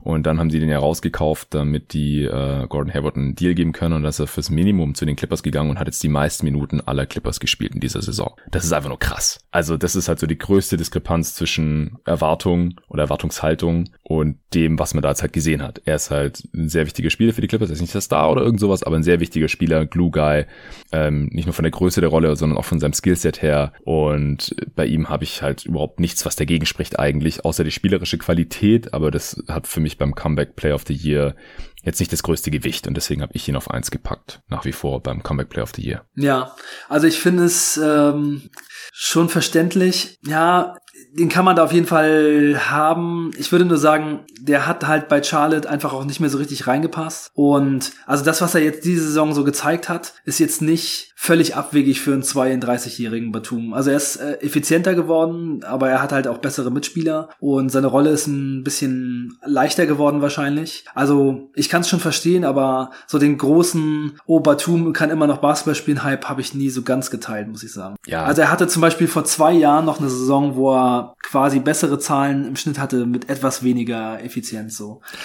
Ja, also die, die Frage war halt, wer hat jetzt erwartet, dass er das nochmal bringt? Also ich habe das halt nirgends gehört, so, ey, watch out, value signing hier, Nick Batum fürs Minimum, sondern es war halt so, ja gut, ist ein Flyer, wenn es funktioniert, cool, wenn nicht, dann juckt's keinen. Wie das halt, was ich, wie, wie jetzt auch Cousins oder so. Das, ja, bei, bei Cousins, den würde man hier nicht erwähnen. Ja, äh, ist Comic Players ein erfundener Award, da gibt's keine Definition und keine Award-Historie, ja. an der man sich orientieren kann, deswegen äh, alles cool. Äh, ich würde sagen, wir kommen zum nächsten Award, denn ja. äh, da gibt's das durchaus und ähm, mal schauen, ob wir da noch was zu diskutieren haben. Most Improved Player. Da gibt's dieses Jahr eine ganze Reihe an Spielern, die deutlich mehr jetzt abgerissen haben oder gezeigt haben äh, als in, in der letzten Saison in ihrer bisherigen NBA-Karriere. Deswegen kann man das hier auch auf verschiedenste, verschiedenste Art und Weise angehen, denke ich mal. Ähm, wir beschränken uns wieder auf eine Top 3. Die letzten Male habe ich immer so fünf, sechs Spieler hier besprochen an dieser Stelle. Hau doch mal deinen dritten Platz raus. Ja, ich musste beim dritten Platz einen geteilten äh, Platz machen. Einmal so ein bisschen cheaten. Ich habe da okay. Jalen Jalen Brown und Zach Levine auf Platz 3. Oh, okay, ich habe Zach Levine auch auf Platz 3. Äh, du kannst gerne kurz den Case machen. Als, als Bulls-Fan gebe ich dir da gerne nochmal kurz die Bühne. Äh, Jalen Brown habe ich nach wie vor höher. Ja, also Zach Levine hat halt sich sehr stark verbessert, was sein Scoring und Shooting angeht. Also ja. seine seine Effizienz ist einfach stark nach oben gegangen und das ist schon wirklich sehr, sehr beachtlich, was er da für einen großen Sprung gemacht hat. Er war vorher ja schon jemand, der viele Punkte aufgelegt hat, diese Saison vorher 25,5, aber jetzt macht er 27,4 und er hat seinen Field Goal um 6% verbessert, seine Dreierquote um 4% und trifft seine Zweier 8% besser als in der Vorsaison. Ja. Also das ist, und dazu noch die Freiwürfe auch 5% besser. Also alles, alle, alles, was mit Shooting oder den Ball in den Korb reinmachen zu tun hat, ist so krass besser geworden. Aber es ist halt auch leider so, dass andere Bereiche seines Spiels nicht so viel besser geworden sind. Vor allem das Playmaking für andere und seine Defense, das ist halt auch immer noch eher so, ja, ein leichtes Problem, würde ich mal sagen. Vielleicht etwas besser geworden. Aber es ist schon so, wenn man Bulls-Spiele guckt, dass man manchmal das Gefühl hat, sein Shotmaking ist krass, aber so der Impact auf das Spiel ist vielleicht doch nicht so sehr mhm. spürbar, wie man das erwarten würde von jemandem, der so viel trifft und so viel macht. Und das ist ein bisschen schade. Ja, Jalen Brown, der, den habe ich auf der gleichen Stufe, denn er hat auch seinen, seinen Output stark verbessert und er ist auch etwas effizienter geworden. Ähm, insgesamt würde ich sagen, ist sein Spiel vielleicht noch ein bisschen mehr gereift, weil er auch ein bisschen mehr Assists macht und vielleicht ein bisschen mehr generell so eine schwierigere Rolle eingenommen hat, teilweise ja. auch mal so ein bisschen mehr die erste Scoring-Option geworden ist, aber er hat es halt nicht mit so einem großen Effizienzsprung gemacht. Und ich hatte schon im letzten Pod gehört, dass du ihn äh, auf eins siehst beim MIP, glaube ich, ne? Ja, ist auch immer noch da. Ja, vielleicht machst du einfach mal den Case für Jalen ja, das mache ich sehr gerne. Also ich finde halt, dass er von äh, den Spielern hier im, in diesem Spielerpool, und ich sage jetzt einfach mal, ich habe auf Platz zwei noch Julius Randle. Ähm, es ist knapp. Ich verstehe jeden, der Julius Randle als Most Improved Player sieht dieses Jahr. Und ich glaube auch ehrlich gesagt, dass er es bekommt, weil Jalen Brown hat jetzt nicht so den Hype bekommen für. Und ich glaube auch nicht, dass es jetzt Zach Levine wird. Und ich weiß nicht, wen du jetzt noch drin hast. Hast du auch noch Randle drin? Oder du musst ja noch zwei andere Spieler drin haben sogar. Genau, ich habe noch zwei andere Spieler drin. Okay, Randle auch, oder? Ja, ich habe Julius Randle tatsächlich auf eins. Und okay. ähm, ich ich hätte eigentlich noch einen anderen Spieler auf eins gesetzt, aber der Award ist einfach von der Definition her ein Award, der für up-and-coming Players ist und das ist der andere halt mhm. nicht. Also Nik Nikola Jokic wäre bei mir eigentlich der Spieler, bei dem ich das Gefühl habe, dass er sich am stärksten wow. verbessert hat. Interessant, ja. okay, ja. Okay, das kannst du gleich ausführen. Ich äh, mal ja. kurz Jalen Brown zu Ende. Also äh, Jokic außen vor, ja, ich habe den ja nicht hier drin. Unter meinen Kandidaten ist Jalen Brown relativ deutlich der beste Spieler. Also er hat das höchste Niveau erreicht von, von allen. Also hat den wichtigsten Sprung gemacht und halt auch den, den schwersten oder den seltensten Sprung, weil es gibt halt nicht so viele, ja, äh, relativ klare All-Stars oder ja, so Borderline All-NBA-Spieler. Das ist Julius Randle jetzt auch in seiner Rolle, gerade bei den New York Knicks, aber ich glaube halt, dass Jalen Brown, dass halt einfach der Value von so einem Two-Way-Wing, der auf diesem Niveau agieren kann, unglaublich wertvoll ist. Und ich hatte ihn ja auch schon länger hier stehen und ich habe jetzt, hab jetzt letztes Mal die Reihenfolge nicht geändert, weil Jalen Brown zwar auch einen schwächeren, ineffizienteren März gespielt hatte und seine Shooting-Zahlen so ein bisschen zur Mitte zurückregressiert sind. Er hatte am Anfang der Saison irgendwie weit über 50 Prozent seiner Midrange-Jumper getroffen und so war einfach super brandheiß und ist dann ein bisschen abgekühlt. Aber das Ding war halt, dass es bei Randall, Levine, Jeremy Grant, den ich da noch lange Zeit mit oben drin hatte und so auch äh, passiert ist. Und deswegen habe ich dann keinen Grund gesehen, Brown äh, irgendwie dafür abzustrafen, wenn es bei den anderen genauso aussieht. Und äh, deswegen habe ich ihn hier hin, habe ich ihn hier stehen lassen, vor allem weil er nochmal einen sehr starken April abgeliefert hat, wo er auch nochmal äh, deutlich überdurchschnittlich effizient war. Jetzt unterm Strich, äh, klar, 112er Offensivrating auf die Saison gesehen, das ist äh, heutzutage nur Durchschnitt, aber er hat halt seine Usage Rate auch um 5% gesteigert, von 25 auf 30 ungefähr hat sein Skillset entsprechend erweitert, was, was Ballhandling, Decision Making, äh, auch ein bisschen Playmaking für andere angeht und ähm, hat halt seine Shooting-Zahlen jetzt unterm Strich auf die Saison gesehen halt äh, doch noch auf einem höheren Niveau gehalten. Also es ist nicht so krass wie bei Julius Randle, wo man sagt, die hier dieser Bereich, der hat sich unfassbar verbessert, wie das Playmaking bei Randall oder off the dribble Dreier Shooting bei Randall, sondern er ist halt insgesamt als Spieler, als ähm, Two-Way athletischer Wing, der der werfen kann, nochmal besser geworden und das halte ich halt für für so einen unfassbar wichtigen Schritt für ihn und auch für die Boston Celtics. Und ich glaube, das fliegt so ein bisschen unterm Radar, weil die Celtics halt als Team dieses Jahr enttäuschen, wenn die Celtics jetzt irgendwie auf Platz 4 gelandet wären oder sowas. Ich glaube, dann hätte der auch mehr Hype dafür bekommen. Es ist knapp, wie gesagt, aber ich habe trotzdem noch Jalen Brown auf Platz 1 aus diesem Grund. Ja, mit wem soll ich denn weitermachen? Soll ich was zu, zu Julius Randle sagen oder zu? Ja, genau. Ähm, lass kurz Randle abhandeln. Ja, also Julius Randle hat natürlich eine viel größere Rolle bekommen, was generell halt schon mal immer so etwas ist, was, wo man dann so ein bisschen aufpassen muss. Ist es nur eine größere Rolle oder ist auch tatsächlich bei den Skills irgendwie was dazugekommen? Aber er trifft halt viel besser, trifft vor allem seine Zweier und Dreier, langen Zweier und Dreier besser und ähm, geht viel weniger zum Ringen, weil er einfach eine viel viel schwierige Rolle jetzt auch hat, als klare erste Option bei den Knicks. Muss viele schwere Würfe nehmen, trifft die aber erstaunlich gut, nimmt tatsächlich auch 20 Prozent seiner Dreier, ohne dass sie assisted sind und ist dazu noch ein sehr, sehr guter Playmaker und ein sehr guter One-on-One-Scorer, der super schwer zu verteidigen ist, nimmt aus dem Zweierbereich fast 70 Prozent seiner, seiner Würfe ähm, aus der ISO oder One-on-One. Und er ist einfach auch defensiv mittlerweile keine große Schwachstelle mehr. Also ich meine, die ja. Knicks haben eine super gute Defense und er ist ein Teil davon und er spielt fast das ganze Spiel. Also muss schon irgendwie äh, ganz gut funktionieren mit ihm.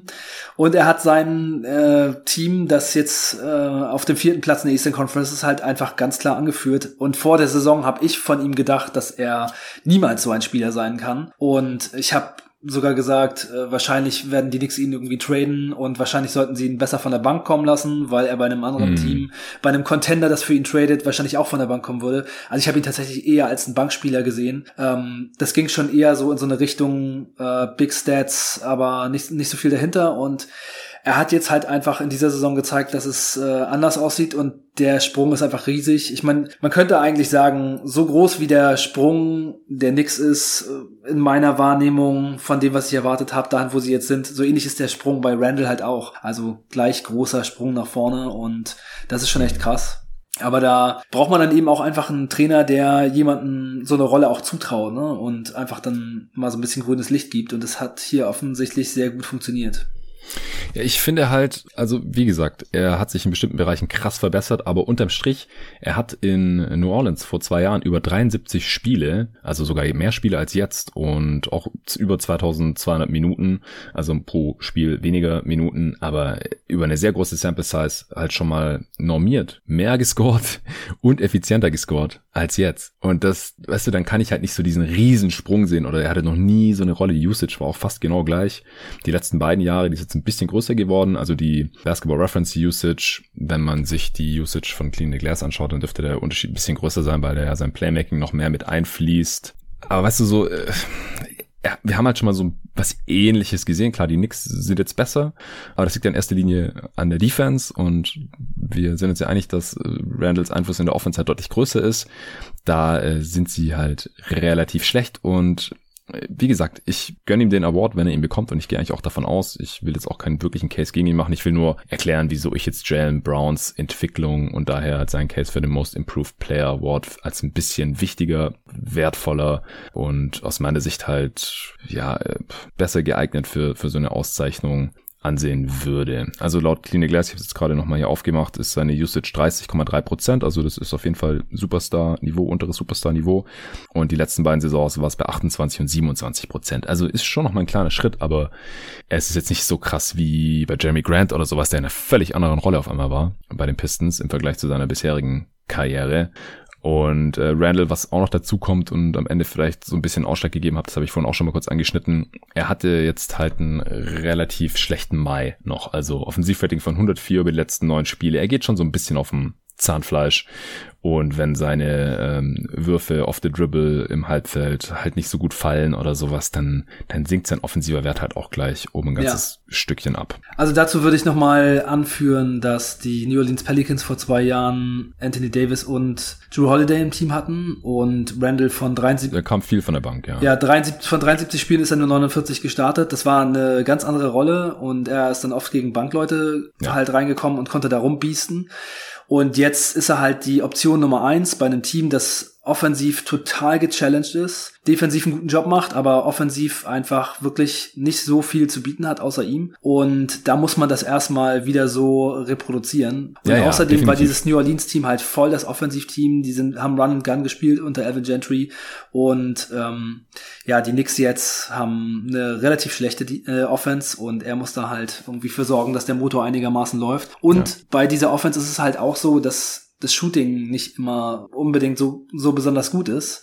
In vielen Spielen eher schlecht. Und in diesem, ja, in diesem System muss man dann eben auch erstmal so viel auflegen. Das ist schon so, dass ich sagen würde, also bei New Orleans ist er halt super viel zum Korb gekommen und jetzt in New York musste er super viel mit seinem Jumper machen. Ne? Also er ist noch ja. nie so wenig zum Korb gekommen wie jetzt in dieser Saison und hat trotzdem halt eine relativ effiziente Saison gespielt, so ähnlich wie halt in New Orleans. Ja. Und er hat es halt auch ganz Er ist ein anderer Spieler, keine ja, Frage. Er ist, er ist ein anderer Spieler. Spieler. genau. Ja, aber ich finde halt den äh, Scoring Output unterm Strich, der ist halt nicht wirklich besser geworden. Klar, man muss den Kontext immer beachten, aber ähm, es, es ist halt, der Schritt ist für mich jetzt nicht so krass wie bei, bei anderen Spielern. Also wie gesagt, er kann gerne Most Improved Player werden, aber es ist für mich halt nicht so eine klare Sache, wie sich's mancherorts anhört.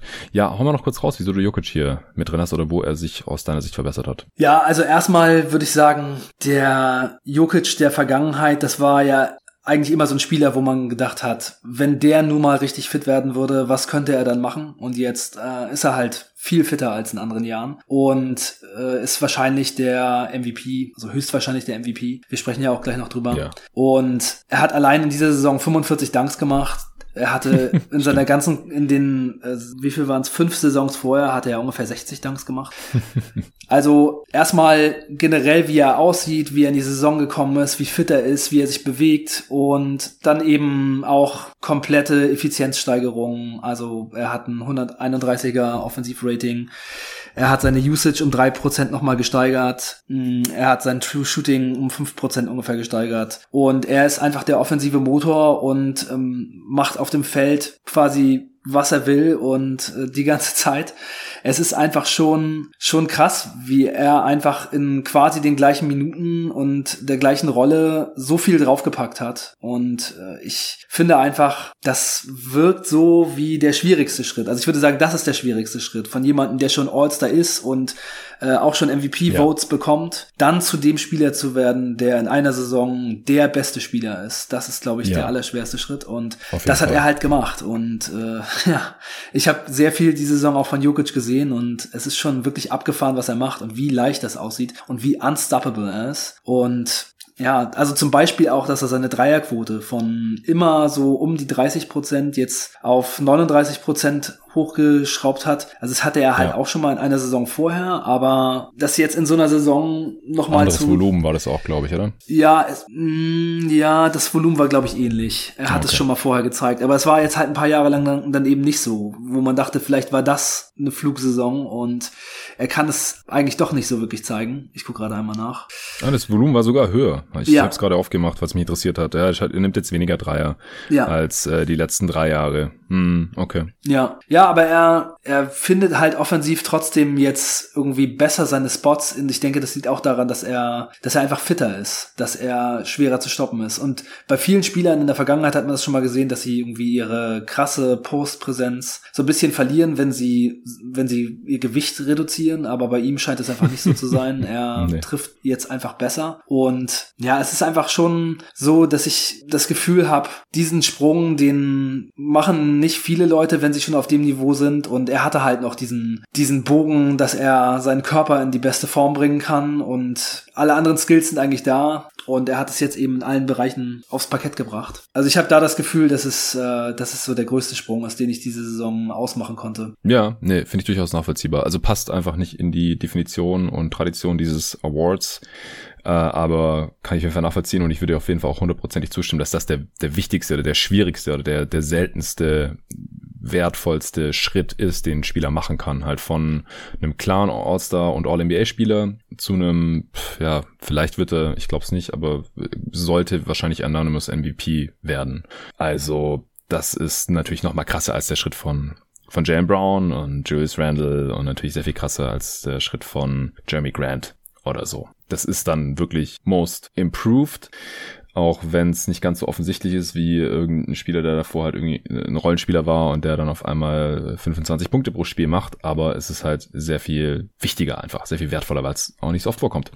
Äh, ja. Ich hätte fast gedacht, dass du, wenn du einen Denver Nugget hier nennst, äh, vielleicht Michael Porter Jr. nennst, weil ich den jetzt hier in der einen oder anderen Diskussion gesehen hatte, aber also ganz ehrlich, ein Spieler, der in, vor dieser Saison 900 Minuten gesehen hat oder gespielt hat, auch wenn es verletzungsbedingt war, er ist ja so oder so erst in seiner dritten Saison. Also so ein Spieler bekommt einfach keinen Most Improved Player Award, sollte er auch nicht bekommen, finde ich auch gut, weil einfach die Entwicklungssprünge in den ersten Jahren in der Liga, gerade bei solchen Talenten und Lottery Picks, eigentlich natürlich sind. Genauso Shay Gilgis Alexander, der in seiner dritten Saison ist, wo ich das ein paar Mal gehört habe, der hat jetzt auch insgesamt natürlich viel zu wenig gespielt. Aber das ist der Grund, wieso ich diese Spieler hier bei diesem Award bisher noch nie erwähnt hatte und ich die auch niemals mit hier reinnehmen würde. Ja, also generell finde ich, man sollte schon in der, also in der Rolle, die man hat, sollte man schon irgendwie gewachsen sein. Also Michael Porter Jr. hat halt zum ersten Mal so eine große Rolle und ja. ist Starter. Und äh, mit was soll man das denn vergleichen, was er jetzt tut? Also er ist jetzt halt ein, ein guter Spieler und das äh, konnte er vorher halt so noch nicht zeigen. Und diese Sprünge von First Year und Second Year Players, das ist immer schon ja, ist schwierig zu sagen.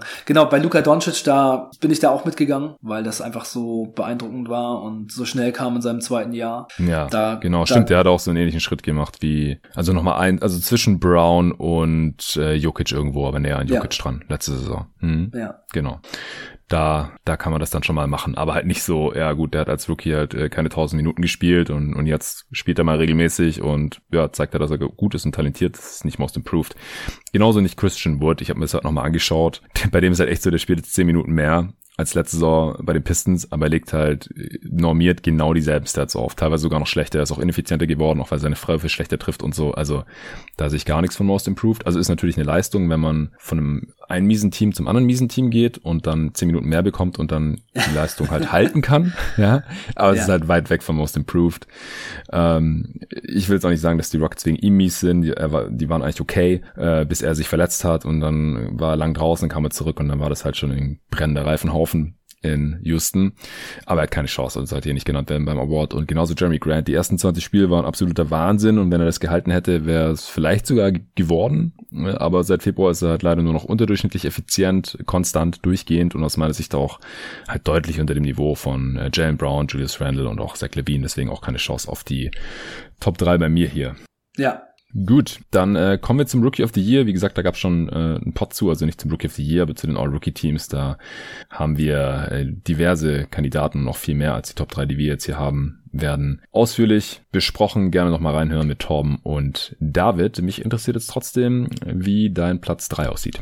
Ja, Platz drei habe ich Anthony Edwards und ich finde Halliburton und Edwards sind äh, auf einem ähnlichen Level, ähm, so wenn man jetzt die ganze Saison betrachtet, so bei mir in der Wahrnehmung, weil Anthony Edwards jetzt am Ende der Saison schon nochmal starke Ansätze gezeigt hat, aber er ist halt so ein Volume-Scorer und die meiste Zeit der Saison war halt einfach unterirdisch und ja. sowas sowas Starkes am Ende der Saison hat man halt in der Vergangenheit auch schon sehr oft gesehen und dann geht's am Anfang der nächsten Saison einfach nicht so weiter. Mhm. Und ich glaube, Halliburton ist halt ein sehr cleverer, guter Spieler, auf den man sich schon sehr gut verlassen kann. Ist halt auch ein bisschen älter als Edwards, so ein, zwei Jahre. Nee, nee, Halliburton ist ja auch noch voll jung, der ist auch aus 20. Ist, glaube ich, ein Jahr älter nur. 21 ist er, glaube ich. Also es war auf jeden Fall die Age 20 Season von Halliburton. 21 Jahre, 77 Tage ist er. Ja, und die Age 19 Season von Edwards. Anthony Edwards ist noch 19. Ja. Also ja, etwas mehr als ein Jahr älter. Ja, ja der wird jetzt im August erst 19. Genau, ist ein gutes Jahr auseinander. Hm? Genau. Also ja, Anthony Edwards war halt lange Zeit richtig damaging für die Minnesota Timberwolves. Es ist ja halt für die jetzt nicht so schlimm gewesen, weil die hätten sowieso wahrscheinlich ohne Towns und was da alles noch so los war, bei denen nicht so viele Spiele gewonnen und äh, dann kann man den auch mal so ins Wasser schmeißen. Aber Halliburton hat halt phasenweise wirklich Winning Basketball gespielt und das würde ich ihm hier jetzt einfach etwas höher anrechnen. Und ja. Ich glaube aber, dass für die Zukunft äh, vielleicht Edwards etwas mehr Upside hat als Halliburton. Ist so mein Gefühl. Also, es also Upside hat er deutlich mehr, würde ich sagen. Äh, die Frage ist halt nur, wird er das erreichen? Und was ist die Downside? Also ich glaube, Halliburtons Floor ist halt deutlich höher als der von Edwards. Also bei Halliburton bin ich mir halt sicher, dass er mindestens ein sehr guter Rollenspieler sein kann. Und bei Edwards weiß ich das noch nicht, weil wenn er halt ewig ein ineffizienter Gunner bleibt, was ich jetzt nicht sage, aber es kann halt sein, wir kennen solche Spielertypen, die super athletisch sind und einen guten Touch haben und sowas und die einfach nie checken, was ein guter und schlechter Wurf ist. Also halt nicht ja. zumindest auf dem Niveau, dass sie überdurchschnittlich effizient sind. Und die sind dann halt, ja, vielleicht Sixth Man, vielleicht Starter bei schlechten Teams, vielleicht machen die auch 20 Punkte pro Spiel aber haben dann halt nicht so eine geile Karriere. Oder es läuft halt irgendwie alles zusammen und er wird ein Dauer-All-Star, All-NBA-Spieler, weil das Talent dazu hatte natürlich. Und das würde ich bei Halliburton jetzt halt eher nicht sehen. Also das geht halt viel weit auseinander bei Edwards. Ähm, aber ich, ich würde trotzdem mich für die restliche Karriere für Edwards entscheiden. Habe ich auch, hätte ich mhm. auch schon vor der Draft, hätte ich vor dieser Saison, würde ich auch jetzt noch machen weil die Upside, die, die findest du halt nicht so auf der Straße. Aber was jetzt den Wert dieser Rookie-Saison angeht, und darauf schaue ich halt, wenn ich auf den Rookie of the Year schaue, sehe ich halt auch die Saison von Halliburton immer noch als besser. Ja, wenn Edwards jetzt früher angefangen hätte, so gut zu spielen oder die ganze Saison so gut gespielt hätte, dann wäre wahrscheinlich der Rookie of the Year sogar oder man könnte da irgendwie diskutieren.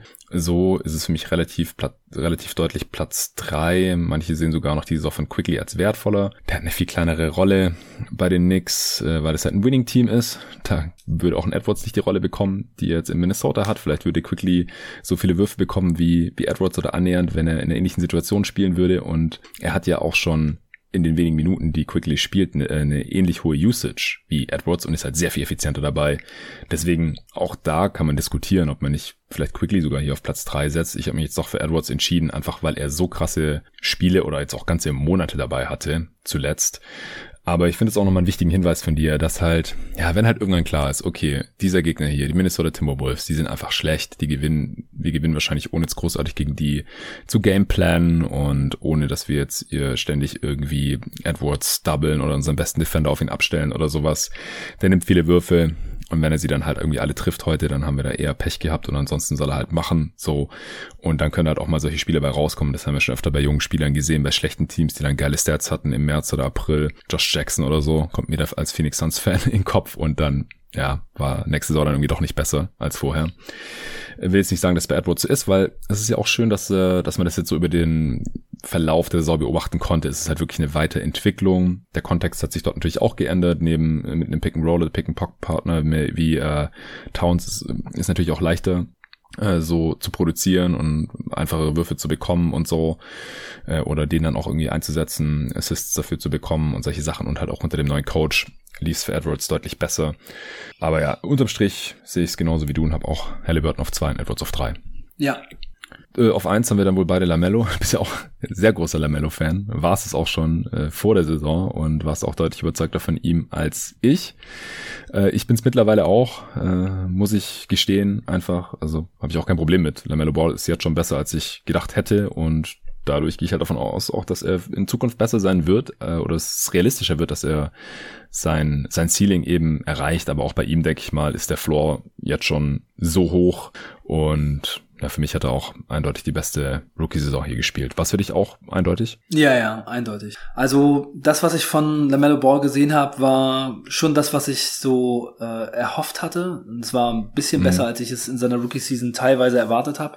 Also dass er schon Monate dabei hatte, wo er wirklich effizient war und wo die Defense auch ganz vernünftig aussieht und wo er einfach auch zeigt, dass er athletisch in der NBA jetzt schon relativ gut mithalten kann. Das, ähm, ja, das ist doch sehr, sehr cool gewesen und ja, also ich finde, er macht einfach auch super viel Spaß. Er ist so ein, so ein cleverer Spieler. Also vorher haben, glaube ich, viele Leute gedacht, dass er einfach in die NBA kommt und dann so ein High-Usage-Dribble-Dribble-Guy wird, aber ist er überhaupt nicht, war er auch schon vorher nicht. Also wenn man sich die ähm, Spiele in Australien angesehen hat, dann sieht man eben, dass er sehr viel einfach aus dem Teamplay heraus macht und dass er teilweise einfach gute Aktionen macht, in denen er nur einmal ganz kurz den Ball berührt. Also oder er bekommt den Ball auf dem Wing aus der Bewegung, dribbelt rein und macht sofort einen Pass. Also er ist nicht so jemand, der den Ball total dominiert. Er trifft halt sehr gute Entscheidungen und so und mir gefällt sein Spiel sehr, sehr gut. Also sehr clever, sehr intelligent, wie er spielt und ich bin auf jeden Fall Lamello Ball Fan, muss ich echt sagen.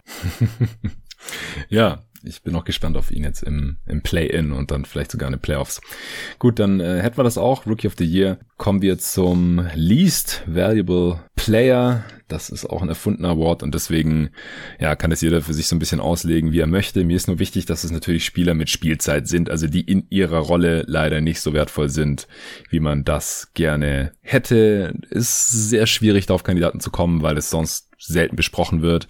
Aber wir wollen ja nicht immer nur die allerbesten Spieler abfeiern. Das äh, macht jeder, das kann jeder, das ist auch relativ offensichtlich, welche Spieler sehr, sehr gut sind. Aber es ist natürlich auch interessant, denn wo es gute Spiele gibt, da gibt es natürlich auch schlechtere im Vergleich. Äh, es gibt beim Basketball immer einen Sieger und einen Verlierer und äh, es gibt Spieler, mit denen läuft's besser, mit denen läuft's schlechter. Mhm. Äh, das geht natürlich auch nicht persönlich gegen die Spieler oder irgendwas. Und ich sage auch nicht, dass die kacke sind. Ich meine, die spielen natürlich in der besten Basketballliga der Welt, sind Top 400 Spieler und alles, aber spielen halt jetzt hier gerade eine schlechte Saison oder funktionieren in ihrer Rolle einfach nicht, werden falsch eingesetzt oder ihre Skillsets kommen dem nicht entgegen oder was auch immer. Deswegen äh, bitte nicht falsch verstehen. Ich bin jetzt auch nur auf zwei wirklich überzeugende Kandidaten gekommen. Ich hatte hier im Verlauf der Saison immer mal wieder verschiedene Namen erwähnt oder erklärt, Cases gemacht und so weiter. Die haben dann teilweise sich jetzt gefangen oder besser gespielt, da sind dann irgendwie doch zu unwichtig geworden, spielen zu wenig. Wie sieht's denn da bei dir aus? Ich glaube, ich habe einen ziemlich guten Kandidaten gefunden. Ja, also ich bin auch von einem sehr überzeugt und der andere, den habe ich jetzt einfach mal drin behalten, weil äh, sich an der Situation. Ich habe drei Kandidaten, hat. einen Aha. hattet ihr auch schon mal genannt. Ich sage einfach mal den ersten. Ich glaube, es ist Bitte. wirklich ein ganz guter. Ich würde normalerweise Rookies niemals als least valuable bezeichnen, wenn sie ja in die NBA kommen, müssen sie natürlich vieles erstmal lernen, aber ich glaube, James Wiseman ist vielleicht der least valuable Player in dieser Saison gewesen. Ja, krass, dass der mir ausgerechnet ist, nicht gar nicht eingefallen ist. Ja. ja, wahrscheinlich, weil er halt Rookie ist. Und ein Teil des Values von Rookies, wenn die spielen, ist ja halt einfach auch nur, dass die spielen. Nur die Tatsache, ja. dass sie spielen und Spielerfahrung sammeln und, oder dass man ja auch einfach nur evaluieren kann und ja, von dem, was man so mitbekommt bei den Golden State Warriors, was ich jetzt von Wiseman so mitbekommen ist, dass sie da selber ein bisschen enttäuscht sind und dachten, ja, scheiße, der ist irgendwie doch noch ganz schön roh und ja, vielleicht wird er jetzt getradet oder sowas. Hatte ich im Pod auch schon mal was zu gesagt. Ich habe auch schon genug Wiseman äh, kritisiert oder gesagt, wieso er die Warriors so unglaublich runterzieht diese Saison. Ich kann den Pick absolut nachvollziehen. Kannst, kannst gerne noch ein paar Sätze dazu sagen. Ja, also die Warriors haben halt mit Wiseman in der Lineup 18 Siege und 21 Niederlagen und ohne ihn 20 Siege und 12 Niederlagen.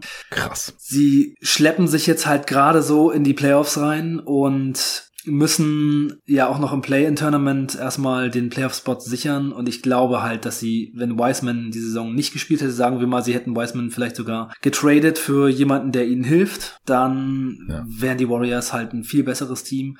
Championship wäre die Saison wahrscheinlich dann trotzdem nicht drin gewesen, aber es ist halt schon krass, dass bei einem Team, das doch relativ hohe Ambitionen hat und auch so ein Steph Curry in so einer super Verfassung noch, dann eben jemanden spielen muss, der ganz offensichtlich dem Team wie so ein Klotz am Bein hängt. Deswegen ist Wiseman hier mein Pick. Ja, also wenn die Lamello Ball an zwei gedraftet hätten, dann hätten sie den natürlich behalten sollen. Bei den meisten anderen Spielern hätte ich anstelle der Warriors den Pick einfach weggetradet, weil die Prime von Steph und Draymond ist jetzt und Clay, wenn er dann wieder zurück ist und sowas. Und bis ein Spieler wie Wiseman ein Plusspieler wird, und falls er überhaupt ein Plusspieler wird, ich bezweifle es ja ohnehin leider bei ihm, denn er muss einiges zusammenlaufen, aber wenn er ein Plusspieler wird, dann dauert es einfach noch ein paar Jahre und bis dahin sind Draymond und, und Steph leider alt und grau. Draymond wird ja jetzt schon grau. Mhm. und deswegen, stell dir einfach mal vor, zum Beispiel die Kings. Du kannst mir nicht sagen, dass die nicht äh, Rishon Holmes und Buddy Hield und wahrscheinlich so noch, sogar noch Marvin Bagley gegen Wiseman plus X irgendwelche Filler-Verträge getradet hätten. Also Holmes dann halt als, als Starter. Wie geil wäre das bitte, wenn der bei den Warriors ja. wäre? Einfach so ein kompetenter, athletischer Big, der ganz gut verteidigt. Anstatt Looney, der dann gerne Backup sein kann. Äh, und, und dann halt noch Buddy Hield, der gerade wahrscheinlich keinen positiven Value hat mit seinem Deal, aber der ballert halt Dreier ohne Ende. Also der hat ja jetzt, äh, was ist der, ich glaube, der ist der zweitschnellste Spieler, der äh, so viel Dreier getroffen hat in seiner ML-Karriere nach, nach Steph. Also irgendwie so. Äh, hier? Was glaubst du? Nee, ja. der war, glaube ich, war, der hatte gerade, war nicht der schnellste zu 1000 Dreiern oder so? War sogar der schnellste, so ja. kann sein. Ja, ist, ist ja jetzt auch eine andere Ära mittlerweile. Äh, stell dir mal vor, wie freie Dreier der bekommen würde in Golden State. Die würde er einfach reinhauen. Also wenn der dann spielen würde statt Jordan Poole oder sowas, wäre wär besser für die Warriors. Höchstwahrscheinlich. Sie wären einfach tiefer und, und dann könnten sie ja noch mal mit Bagley irgendwie ausprobieren. Ja, anstatt Wiseman halt, wenn sie das unbedingt wollen. So. Nur gesponnener, spontaner Einfall von mir. Ich, hab jetzt, ich hatte mich ja gar nicht mehr auf die Thematik vorbereitet oder sowas. Aber nur mal, um aufzuzeigen, was die Warriors hätten machen können. Und Wiseman hat halt jetzt natürlich schon einen viel geringeren Wert, weil ja schon jeder gesehen hat, wie weit er noch weg ist davon, dem Team zu helfen und wo es überall hängt. Und jetzt ist er auch noch verletzt mhm. und so. Ja, oder stell dir mal vor, stell dir mal vor, LaMelo Ball würde nächste Saison Stephen Curry und Clay Thompson bedienen. Ja, ey, wow. Und der war halt noch da, ja. Der wurde halt ein Pick nach Wiseman genommen ja. von den Hornets. Ja, äh, sorry Warriors-Fans, tut bestimmt weh. äh, ich, ich verstehe den Pick von James Wiseman hier hundertprozentig. Dann äh, hätte ich hier auch die drei voll. Äh, ich habe Victor Oladipo nach, nach wie vor hier drin. Also ja, der war jetzt einfach bei drei Teams insgesamt und leider überall echt nicht gut. Ja, der war nie wirklich fit, aber was mir halt dabei auch sau aufstößt, ist, dass er sich dann halt auch nicht so wirklich dementsprechend verhalten hat und nee. trotzdem eine riesige offensive Rolle eingenommen hat, genau. äh, offensichtlich auf den nächsten Payday fokussiert ist und so weiter. Tut mir leid für 30er ihn. Usage, 100er ja. Offensivrating. Ja, das ist also das ist einfach eine üble Kombination. Ja. Ähm, ist jetzt auch für Season. Ich hätte ihm gewünscht, dass es in Miami irgendwie nochmal besser läuft und glaube halt auch, das haben wir auch im letzten Podcast besprochen, dass er dem Team noch hätte helfen können, wenn er einigermaßen fit gewesen wäre. Ich wünsche ihm auch, dass es nochmal irgendwo klappt. Ich war ein Riesenfan von ihm, als er diese All-NBA-Saisons hatte in Indiana. Fand ich echt geil als Spieler. Vielleicht klappt es in Miami. Ich glaube, das wäre ein gutes System für ihn. Vielleicht auch irgendwo anders, aber das war jetzt echt eine richtige Saison zum Vergessen von ihm und ja. deswegen ist er für mich auch hier bei Least Variable auf jeden Fall mit drin. Hast du ihn auch drin? Ja, genau, ich ihn auch dran. Okay, cool. Ja. Wen hast ich du fand ihn auch früher sehr cool und habe aber gerade mir seine Stats nochmal angeguckt. Der war nie besonders effizient. Also. Ja, und auch wenn du so Spielen sehen hast, das war einfach so ein bisschen, ja, einfach viel gechuckt. Ja, und ich habe jetzt noch einen drin und das ist jemand, der eine noch krassere Kombination von Usage und Offensive Rating hat. Und das ist John Wall. auch, oh, auch krass, hm. dass Oladipo und John Wall beide bei den Rockets äh, so, so eine heftige Saison gespielt haben. Also John hm. Wall hat äh, eine 32er Usage und 99er Offensive Rating. Also das von Oladipo muss man erstmal nochmal übertreffen, aber er schafft's. Ja, stimmt. Ja, ja, den kann man hier auf jeden Fall auch nennen. Äh, ist ein guter Tank Commander jetzt gewesen für die Houston Rockets, wobei sie jetzt ohne ja. ihn ja auch nicht, auch nicht besser waren natürlich. Ähm, denn die, die Alternativen, die waren jetzt auch nicht so besonders gut da für Houston. Ja, ich bin gespannt, wie es weitergeht für John Wall nächste Saison. Ich fand ja eigentlich, dass er eine Zeit lang besser aussah, als man das erwarten konnte, aber er nimmt halt auch unglaublich viele Pull-Up-Dreier und trifft die überhaupt nicht. Also er und Anthony Edwards, die haben sich da so um die äh, Dornkrone gestritten der Kings, die die meisten Pull-Up-Dreier nehmen und die halt irgendwie mit 26 Prozent treffen. Das ist schon eine Weile her. Ich glaube, bei Wall hat sich nichts an der Quote geändert, bei Anthony Edwards vielleicht schon aber das ist einfach nix. War schon immer ein bisschen das Problem von John Wall und jetzt ist er, hat noch ein paar ganz geile Highlight-Szenen gehabt, so wo man sieht, er ist schon noch was von der Athletik da, aber er ist natürlich nicht mehr der gleiche Spieler wie vor seiner langen Verletzungspause, vor seinem Achillessehnenriss auch. Ja, ich würde ihm, würde ihm schon wünschen, dass er nochmal woanders äh, irgendwie was zeigen kann, aber ich glaube, das, das werden wir nicht sehen, es sei denn, er verzichtet auf viel Geld, wie Black Griffin. Und ansonsten muss er da jetzt noch ein bisschen im, im Rebuild von den Houston Rockets rum dümpeln. Auf jeden Fall auch ein guter Pick. Ich habe noch einen anderen Spieler hier, und zwar Alfred Payton. Mm, ja, ich habe Alfred Payton auch tatsächlich hier draufstehen. Ne ah, neben okay. meinen Namen, die ich hingeschrieben habe, den drei. Ja. Ja, also es, es läuft bei den Knicks halt in erster Linie nicht wegen Alfred Payton, sondern trotz Alfred Payton kann man, glaube ich, zusammenfassen. Äh, also individuell und in Sachen Team Impact ist das total verheerend. Also auch hier die, die Zahlen sind schon echt krass. Ähm, er ist, was die Points per Shot Attempt laut Clean the Glass angeht, im 11. Percentile. Assist Percentage 16. Percentile als Starting Point Guard von den Knicks. Äh, klar, der, der Playmaker ist Julius Randle, aber trotzdem mies. Äh, Assist per Usage, also wie viele Assists machst du äh, auf die Ballbesitze, die du so aufbrauchst? Siebtes Percentile. Und im 59. Percentile, was äh, die Turnover-Quote angeht, das ist der beste Wert hier von, von seinen Werten. Und äh, das wäre ja noch irgendwie zu verkraften, wenn das Team trotzdem funktionieren würde. Ich habe auch neulich gesagt, ja, ich weiß nicht, ob das so eine gute Idee wäre, wenn jetzt Quickly für ihn starten würde, weil Peyton halt defensiv einen besseren Körper hat und irgendwie noch besser ist und erfahren ist und so weiter. Aber die äh, Knicks sind halt offensiv und auch defensiv so viel schlechter, wenn Peyton spielt. Das liegt natürlich auch ein bisschen an Derrick Rose, weil es mit ihm so unglaublich gut läuft, wenn er sein Backup ist oder auch Quickly, der halt reinkommt, wenn, wenn Peyton runtergeht. Und mit den beiden läuft's halt sehr, sehr gut, weil sie halt offensiv auch so viel besser sind als Peyton, aber die Defense ist halt auch so viel besser. Also die Defense ist sechs Punkte schlechter, wenn Peyton spielt. Das ist das neunte Percentile. Also egal, was man sich anguckt bei Peyton, es ist noch schlimmer, als auf dem Spielfeld schon aussieht. Also äh, Offense ist auch vier Punkte schlechter, 26. Percentile. Äh, die Knicks sind minus 9,9 wenn Peyton spielt. Also neun, quasi zehn Punkte schlechter, als wenn er nicht spielt. Das ist unglaublich bei, bei einem Playoff-Team. Ja. ja, von daher muss man ihn eigentlich hier auch noch beim Least Valuable Player höher setzen als. Ich habe ihn auf eins. Ich habe ihn auf eins. Ich habe Peyton auf eins. Ja, okay, ja. Ja, ja. Oladipo auf zwei und ähm, ja, Wiseman würde ich dann auf drei setzen er hat sich jetzt auch schon so ein bisschen den Ärger der Knicks-Fans zugezogen, habe ich so auf Twitter mitbekommen, weil jetzt ist auch noch sein Selbstbewusstsein pünktlich zum Start der Playoffs komplett im Keller. Also er macht halt offensiv auch fast gar nichts mehr. Er startet noch, aber kriegt nur noch 15 Minuten im Schnitt, weil Thibodeau dann halt auch nicht spielen lassen kann, weil sie sonst halt die Spiele verlieren würden, wenn er mehr Minuten sehen würde. Und wenn er halt was macht offensiv, dann ist es ultra effizient. Also der hat jetzt im Mai ein Offensivrating in neun Spielen von 70. 70. Offensivrating von 70. Sieht man selten.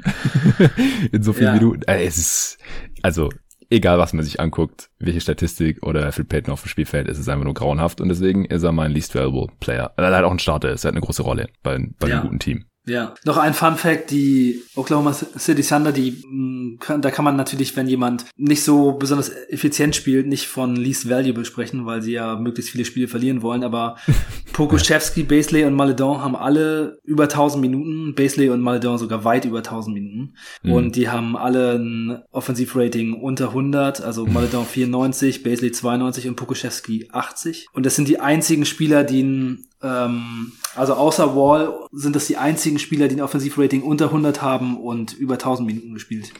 Ah, okay, aber Peyton müsste da doch auch relativ knapp dran vorbeischlittern dann jetzt, oder? Der hat auch über 1000 Minuten auf jeden Fall. Hat auch ja. mehr gespielt als Oladipo zum Beispiel, deswegen habe ich ihn da jetzt hingeschoben. Ähm, und er hat auch ein Offensivrating von, wo haben wir es dann? 99. Ja. Äh, wie Wall halt, ne? Ja, okay. 1500 dann, Minuten. Ja, dann ist er auch noch dabei. Ich, ich schau, wie viel, wie viel hat er? 1484. Ja. Ja, alles klar. Ja, dann so deutlich unter 100 wahrscheinlich. Äh, ich, ja, ja. Ey, das ist ja auch krass da bei den Thunder. Aber gut, das sind junge Spieler, die lernen dazu, die werden höchstwahrscheinlich besser. Ja. Und du hast ja schon gesagt, das Ziel war jetzt auch nicht Spiel zu gewinnen. Ganz. Ja, ganz deswegen kann man die hier natürlich überhaupt nicht reinzählen. Ich meine, das ja, sind ja, genau nee, die Leute, die man braucht, ne? Ja. Nee, aber wenn, wenn der Spieler halt ein, ein Starter sein soll bei einem, bei einem Playoff-Team, wie Wiseman hat bei den Warriors, dann äh, verstehe ich die Nennung hier. Auf jeden Fall. Äh, kommen wir zum Defensive Player of the Year. Sollte eine relativ klare Sache sein. Letzte Woche habe ich mit Tobi hier über die All-Defense-Teams gesprochen, also über die zehn besten Defender sogar. Deswegen müssen wir uns jetzt hier nicht mehr großartig in unseren Top 3 verlieren. Und der Defensive Player of the Year sollte einfach Rudy Gobert werden. Ich gehe mal ganz stark davon aus, dass du ihn auch auf 1 hast. Ja, felsenfest auf 1. Wen hast du auf 2 und 3? Ich habe äh, Joel Embiid auf 2 und Clint Capella auf 3. Ja. Und äh, ja, Nerlens Noel äh, kriegt hier noch von mir so eine kleine äh, Menschen. Honorable Mention. Ja. ja. Und ich finde, es sollte noch einen anderen Award geben. Es sollte mh, irgendwie Defensive Player of the Year für Bigs geben und noch mhm. einen für Wing Player. Yes, weil, das wäre auch eine geile Idee. Ja, es wird, es wird wahrscheinlich einfach kein, kein Wing Defender diesen Award mehr gewinnen, weil alle wissen, dass die Bigs so wichtig sind und warum einfach so vielen Spielern einen Award komplett verwehren oder auch diese ganzen Diskussionen darüber. Also im Moment ist ja wirklich die Diskussion über den Defensive Player of the Year, so wie wir das hier gerade machen. Okay, ja. Gobert kriegt den Award, weiter geht's. ja, und dann sind halt auch Bigs auf den Plätzen zwei bis sieben so ungefähr. Also ich habe auch, äh, ich habe Turner und Capella auf drei, so einen Co-dritten Platz, weil ich ja keinen vierten mehr machen wollte. Ähm, und, und dann der nächste Spieler wäre dann ja auch immer noch kein Wing wahrscheinlich. Also kannst du dann als Neuer von mir aus dann nehmen. Ja, also die, die Impact Defender in dieser Liga sind einfach Bigs. Äh, warum haben wir auch ausführlich in diesem Pod da dargelegt und ich auch meine Reihenfolge schon. Ich hatte Embiid auch im Second Team, ähm, all, im All Defensive Second Team und dann äh, Turner und Capella noch als Honorable Mentions. Capella hat mehr gespielt als Turner. Turner fand ich vom Impact her noch mal ein bisschen krasser, aber das System ist auch total darauf ausgelegt, dass die äh, Spieler die Gegenspieler zum Korb gelotst werden, wo dann halt Turner den Ring sehr, sehr effektiv beschützt und unglaublich viele Würfe blockt. Das hat Tobi ja auch sehr anschaulich hier im Pod alles beschrieben. Ich finde es eine geile Idee, wenn es einen für Bigs gäbe und einen für alles andere, ob das dann halt Wings, Guards, äh, whatever sind, dann äh, könnte da Ben Simmons oder wer auch immer, Matisse Thibault, wer auch immer gerade so gehypt wird, äh, gerne diesen Award gewinnen, aber Defensive ja. Player of the Year können die aber nicht werden. Sollten sie nicht. Ich habe ja so ein bisschen Angst noch bei Simmons, dass der viele Stimmen bekommt, aber wenn Rudy Gobert nicht Defensive Player of the Year wird, dann muss ich ausrasten. Dann mache ich, glaube ich, einen Pot lang nur Rant. Ja, aber brauchst du nicht. Gobert wird Defensive Player of the Year. Ich hoffe, du hast recht. äh, sollen wir zum Offensive Player of the Year kommen? Ja. Gut. Hier habe ich letztes Mal mit Julius äh, unglaublich ausführliche Cases gemacht. Ich habe mir jetzt nochmal angeschaut, was seither bei den Spielern individuell so passiert ist und musste da auch noch ein bisschen was rumschieben. Das ist auch ein erfundener Award natürlich. So ein bisschen das Gegenstück zum Defensive Player of the Year Award. Man äh, kann hier auch Spieler ehren, bei denen es halt nicht zum Most Valuable Player, zum MVP reicht, weil die Teams nicht so gut sind zum Beispiel, die ja trotzdem sehr, sehr herausragend sind offensiv. Ähm, man kann, aber muss nicht äh, hier vielleicht auch einfach andere Spiele nehmen als beim MVP. Letztes Jahr war es so, aber da waren halt auch die herausragendsten Offensivspieler, so Doncic, Harden, die halt irgendwie nicht wirklich eine Chance hatten, den MVP zu gewinnen, weil einfach relativ klar war, dass es Janis wird und am Ende hat LeBron noch so eine Außenseiterchance irgendwie gehabt. Dieses Jahr kann es da durchaus Überschneidungen geben, sage ich jetzt einfach mal. Ich bin gespannt, wie du an die Sache rangegangen bist. Wir haben da noch nie drüber gesprochen. Und vor allem, wie schwer ist es dir gefallen, das auf drei Spiele jetzt zu begrenzen?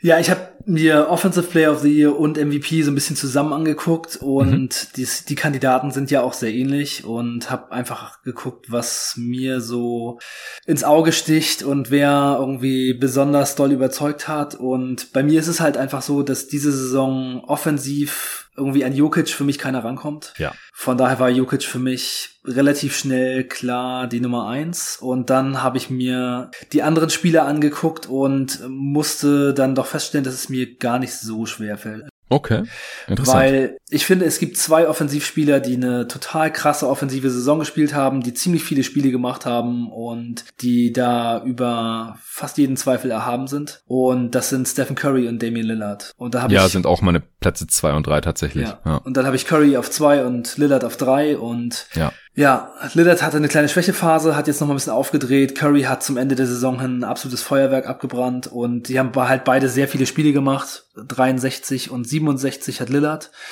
und sehr viele Minuten gespielt. Beide einfach Fabel-Stats und Effizienz durch die Decke. Also True Shooting bei Stephen Curry ist 65,5. Das ist noch besser als Jokic. Und Lillard 62,3. Und ja, das ist äh, in der Offensive schwer zu toppen. Und dann eben auch noch die vielen Spiele. Also es gibt einfach nicht wirklich Spieler, die das liefern und viele Spiele gemacht haben. Also ja. Doncic ist einfach klar nicht auf dem Level diese Saison. Und ja. Kawhi hat 52, Butler hat 52, Janis hat 60 und kommt da auch, finde ich, nicht so ganz ran. Und Hättest du da eine kurze Zwischenfrage, weil du Doncic erwähnst äh, und das bei Nico und mir ein Diskussionspunkt war, hättest du dann auch Lillard im All-NBA First Team über Doncic? Hm.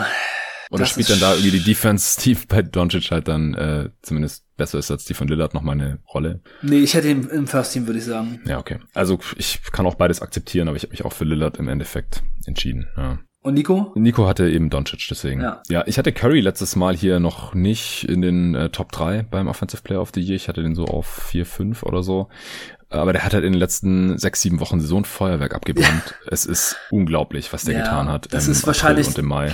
Der, vielleicht ist der beste Shooting Stretch über anderthalb Monate, den je jemand hatte. Also Ja, also statistisch gesehen ist es relativ klar. Also es hat ja, Ja. noch nie jemand so viel Dreier getroffen im April wie er und dadurch sind halt seine individuellen Zahlen auch nochmal ein bisschen nach oben geschnellt. Er ist jetzt auch äh, relativ deutlich Topscorer geworden der Regular Season mit 32,0 Punkten pro Spiel. Das ist auch in dieser elitären Gruppe. Also ich habe äh, einen Vergleich angestellt, meine Top 6, also ab drei dann ohne Reihenfolge, ähm, umfassen dann noch Leonard, den ich letztes Mal noch relativ weit oben mit dabei hatte, aber er hat einfach deutlich weniger gespielt auch als Ja. äh, die Top 3 ähm, mit ja knapp 1800 Minuten und die anderen haben alle zwischen ja 2150 und Jokic hat fast 2500 Minuten, aber halt deutlich über 2000 und Leonard hat deutlich unter 2000. Embiid ist von der Qualität auf jeden Fall auch noch mit hier drin, aber der hat halt fast 1000 Minuten weniger als Jokic, das ist schon krass.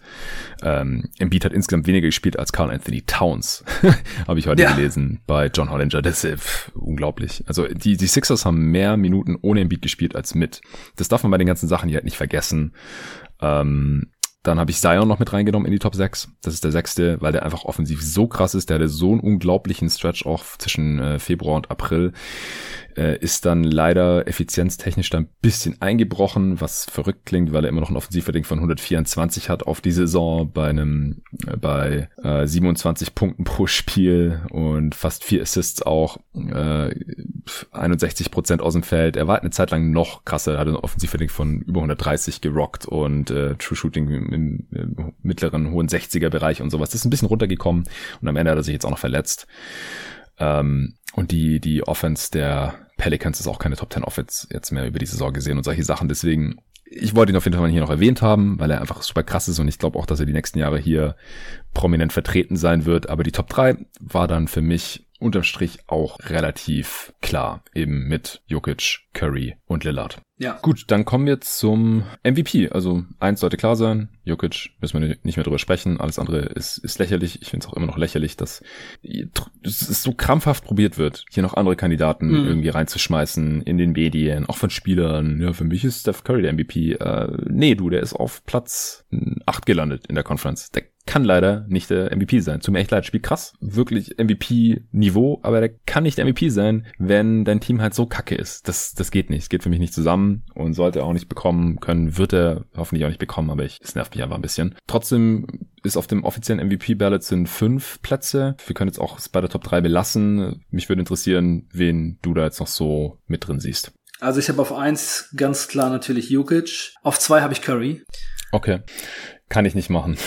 Ja, ich, ich muss sagen, weißt du, für mich ist es einfach so, ähm, der MVP ist halt ein Award für einen Spieler, der eine sehr, sehr gute Saison spielt. Und ich habe das bei dir in den Pods vorher auch schon gehört und ich weiß, dass es vielen so geht, dass die Platzierung eine super große Rolle spielt und das sehe ich auf jeden Fall auch so. Aber ich finde, wenn man halt den Kontext ansieht und eben sieht, dass Clay Thompson nicht dabei ist, dass die Warriors das Team sehr unvorteilhaft äh, umbauen mussten oder umgebaut haben und dass eben auch dann so ein Typ wie Wiseman irgendwie da noch rumläuft und dass man eben trotzdem eine relativ gute Saison gespielt hat und vor allem jetzt am Ende einen sehr, sehr guten Stretch mit 2012, nachdem Wiseman raus ist und Curry so abgegangen ist, spielt, dann finde ich einfach, dass man nicht alles, was so passiert, dem Spieler so anlassen sollte, ne? Weil wenn sich Clay Thompson nicht verletzt hätte und die Warriors hätten zehn Spiele mehr gewonnen und wären jetzt irgendwie hätten Heimrecht, dann könnte Steph Curry den Award gewinnen. Ja, aber, dann nur würde weil, er auch nicht diese, hätte er nicht diese Saison gespielt, dann würde er ja gar nicht so viel werfen, weil die Würfe dann an Clay Thompson gehen würden. Also Ja. ich finde es einfach ein bisschen paradox, wenn man sagt, ja, jetzt äh, spielt er eine MVP-Saison oder halt, keine Ahnung, wird Zweiter beim MVP oder sowas. Aber als die Warriors viel besser waren, aber Stephen Curry hat ja quasi so eine Saison schon gespielt mit Clay Thompson im Kader. aber da waren die Warriors halt auch besser. Also verstehst du, es ist für mich einfach eine andere Rolle, weil in dieser Liga, die Superstars, die All-NBA-Spieler, wenn die in so einer Situation sind, wo die in der Offense alles machen müssen, aber halt auch dürfen, ohne dass es irgendjemand hinterfragt, es ist ja völlig klar, dass ein Wurf von Curry, fast jeder Wurf von Curry die beste Option ist im Halbfeld bei den Warriors.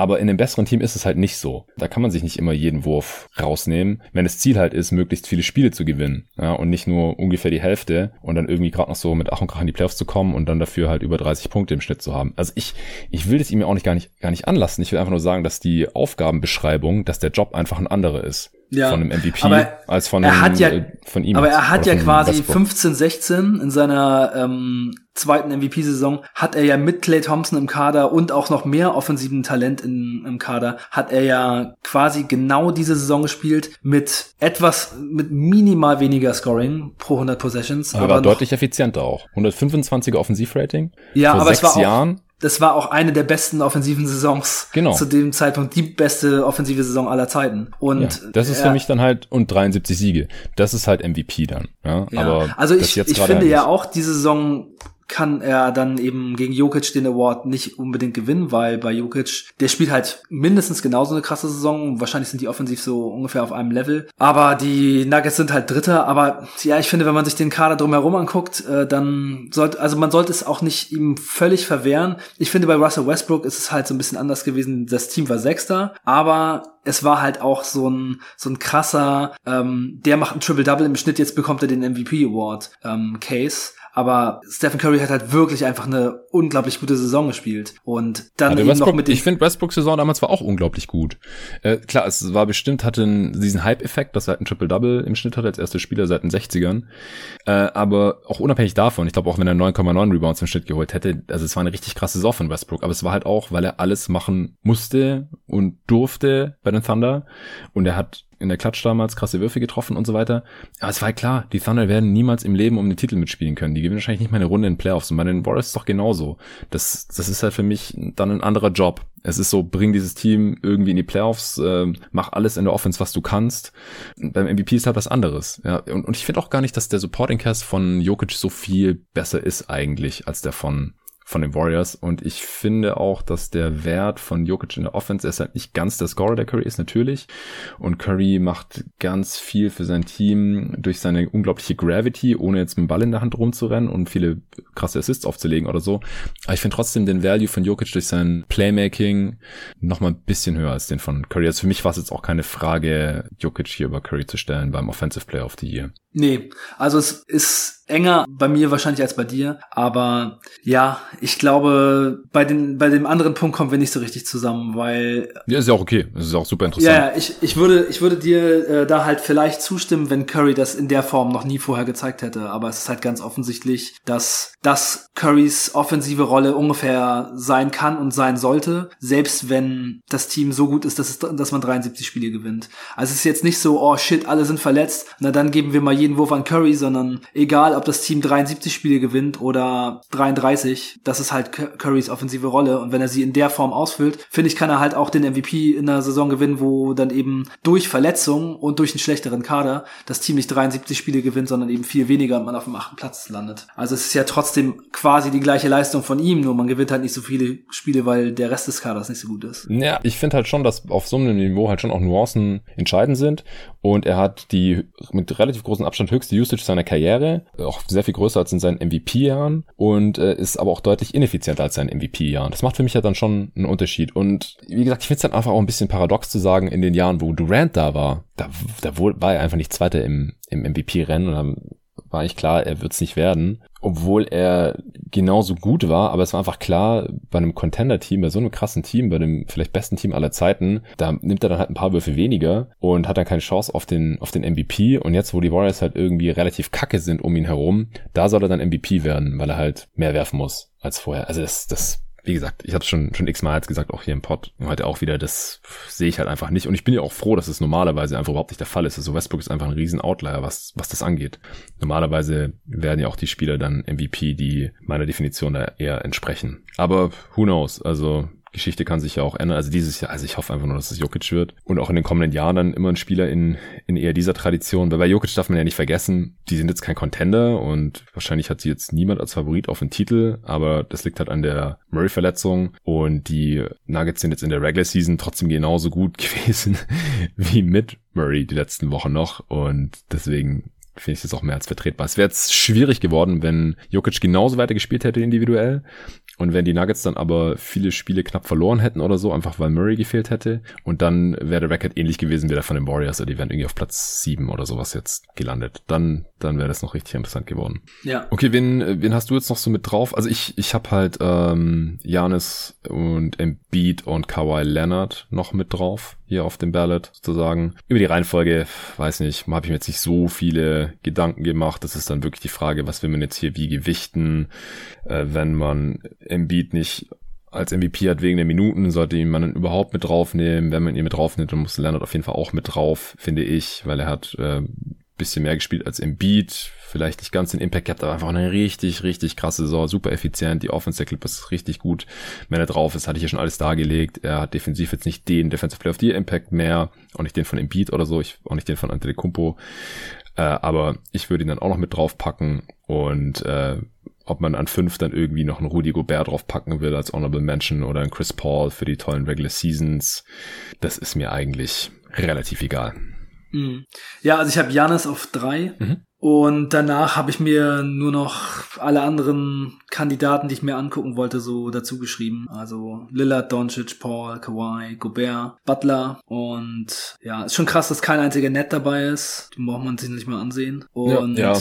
LeBron hat auch gespielt, nur, einfach. LeBron hat auch nur 45 Spiele gemacht. Ja. Ja, ja es ist schon von daher natürlich eine krasse Saison. Wie wenig Spieler, Spieler von diesen Top-Spielern da überhaupt in so einen Bereich reinkommen, dass man die Saison als einigermaßen voll vollständig sieht. Das ist schon ein bisschen schade. Das stimmt. Äh, wird hoffentlich nächstes Jahr dann auch wieder besser werden. Also von den Verletzungen her war es dieses Jahr gar nicht krasser als die letzten Jahre. Gab sogar weniger, aber es gab einfach viel mehr Ausfälle wegen Covid und Covid-Protocols, äh, Health and Safety und wegen Rest. Ja, deswegen mhm. gab es dieses Jahr halt deutlich mehr Ausfälle und weniger Spiele dann von den ganzen Spielern und auch den ganzen Stars als die letzten Jahre. Und ich hoffe mal, dass äh, die ganzen Covid-Geschichten nächste Saison dann keine Rolle mehr spielen werden und die Saison dann auch wieder einigermaßen normal wird mit 82 Spielen über normalen Zeitraum und so. Die Offseason wird wieder kürzer sein dann, wenn die einigermaßen pünktlich anfangen, einfach weil die Saison dieses Jahr einen Monat länger geht. Die Finals gehen bis irgendwann Mitte, Ende Juli und dann ist erst Draft und Free Agency und so weiter.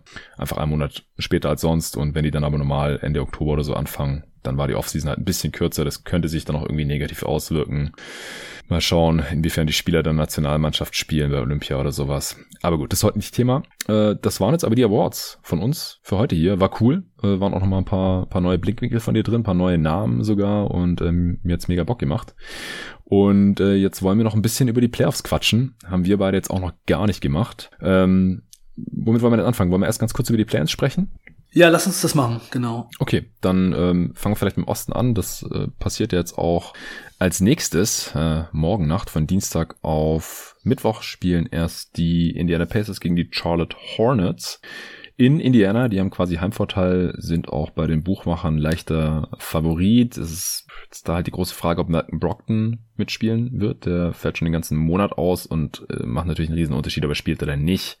Er ist questionable, ähm, also man weiß es halt gerade einfach noch nicht. Ähm, ja, lass doch einfach das kurz besprechen. Was sind deine Gedanken zu dem Matchup? Ja, bei Charlotte läuft es in letzter Zeit ziemlich schlecht und ich habe irgendwie das Gefühl, dass die Hornets hier sich verabschieden werden. Hm irgendwie traue ich den Hornets jetzt so zum Ende der Saison hin nicht mehr so richtig was zu und ich finde, auch wenn bei den Pacers jetzt in letzter Zeit auch viel Tumult war und so, wirken sie doch so, als wenn sie im Moment einfach das bessere Team sind. Also da denke ich, werden sich die Pacers durchsetzen. Okay, interessant. Ich habe heute Morgen, also Montagmorgen spontan die Hornets favorisiert. Ähm, ja, die, die Pacers haben sich ein bisschen gefangen nach dem, äh, ja, diesem, diesem Artikel da über, über den Coach, über Nate Bjorkren, dass die ganzen Spieler die nicht mögen und so weiter und TJ Warren unter anderem keinen Bock mehr hatte, jetzt das, diese Saison zu spielen. Sabonis ist halt ein krasses Mismatch für die Hornets. Sie können da eigentlich nicht small spielen, weil der macht halt Bridges und oder Washington da total platt im Post. Dann müssen sie eigentlich Zeller spielen. Biombo können sie nicht spielen lassen, weil er offensiv äh, einfach gar nichts kann, außer ab und zu mal danken und da ein Riesenproblem darstellt. Am besten sind die Hornets halt eigentlich, wenn sie Small spielen, eben mit Bridges und Washington auf der 4 und der 5. Und das ist halt schwierig in dem Matchup. Und wenn Brockton spielt, dann würde ich auch die Pacers favorisieren. Dazu sind sie halt das Heimteam. Hayward wird äh, sicher nicht spielen im Play-in-Tournament. Ähm, bin gespannt, was, was von Lamello kommt. Ähm, die, es müssen halt die Guards der Hornets richten. Ja, Rosier muss eine richtig geile Serie, wollte ich schon sagen, muss ein richtig geiles Game haben.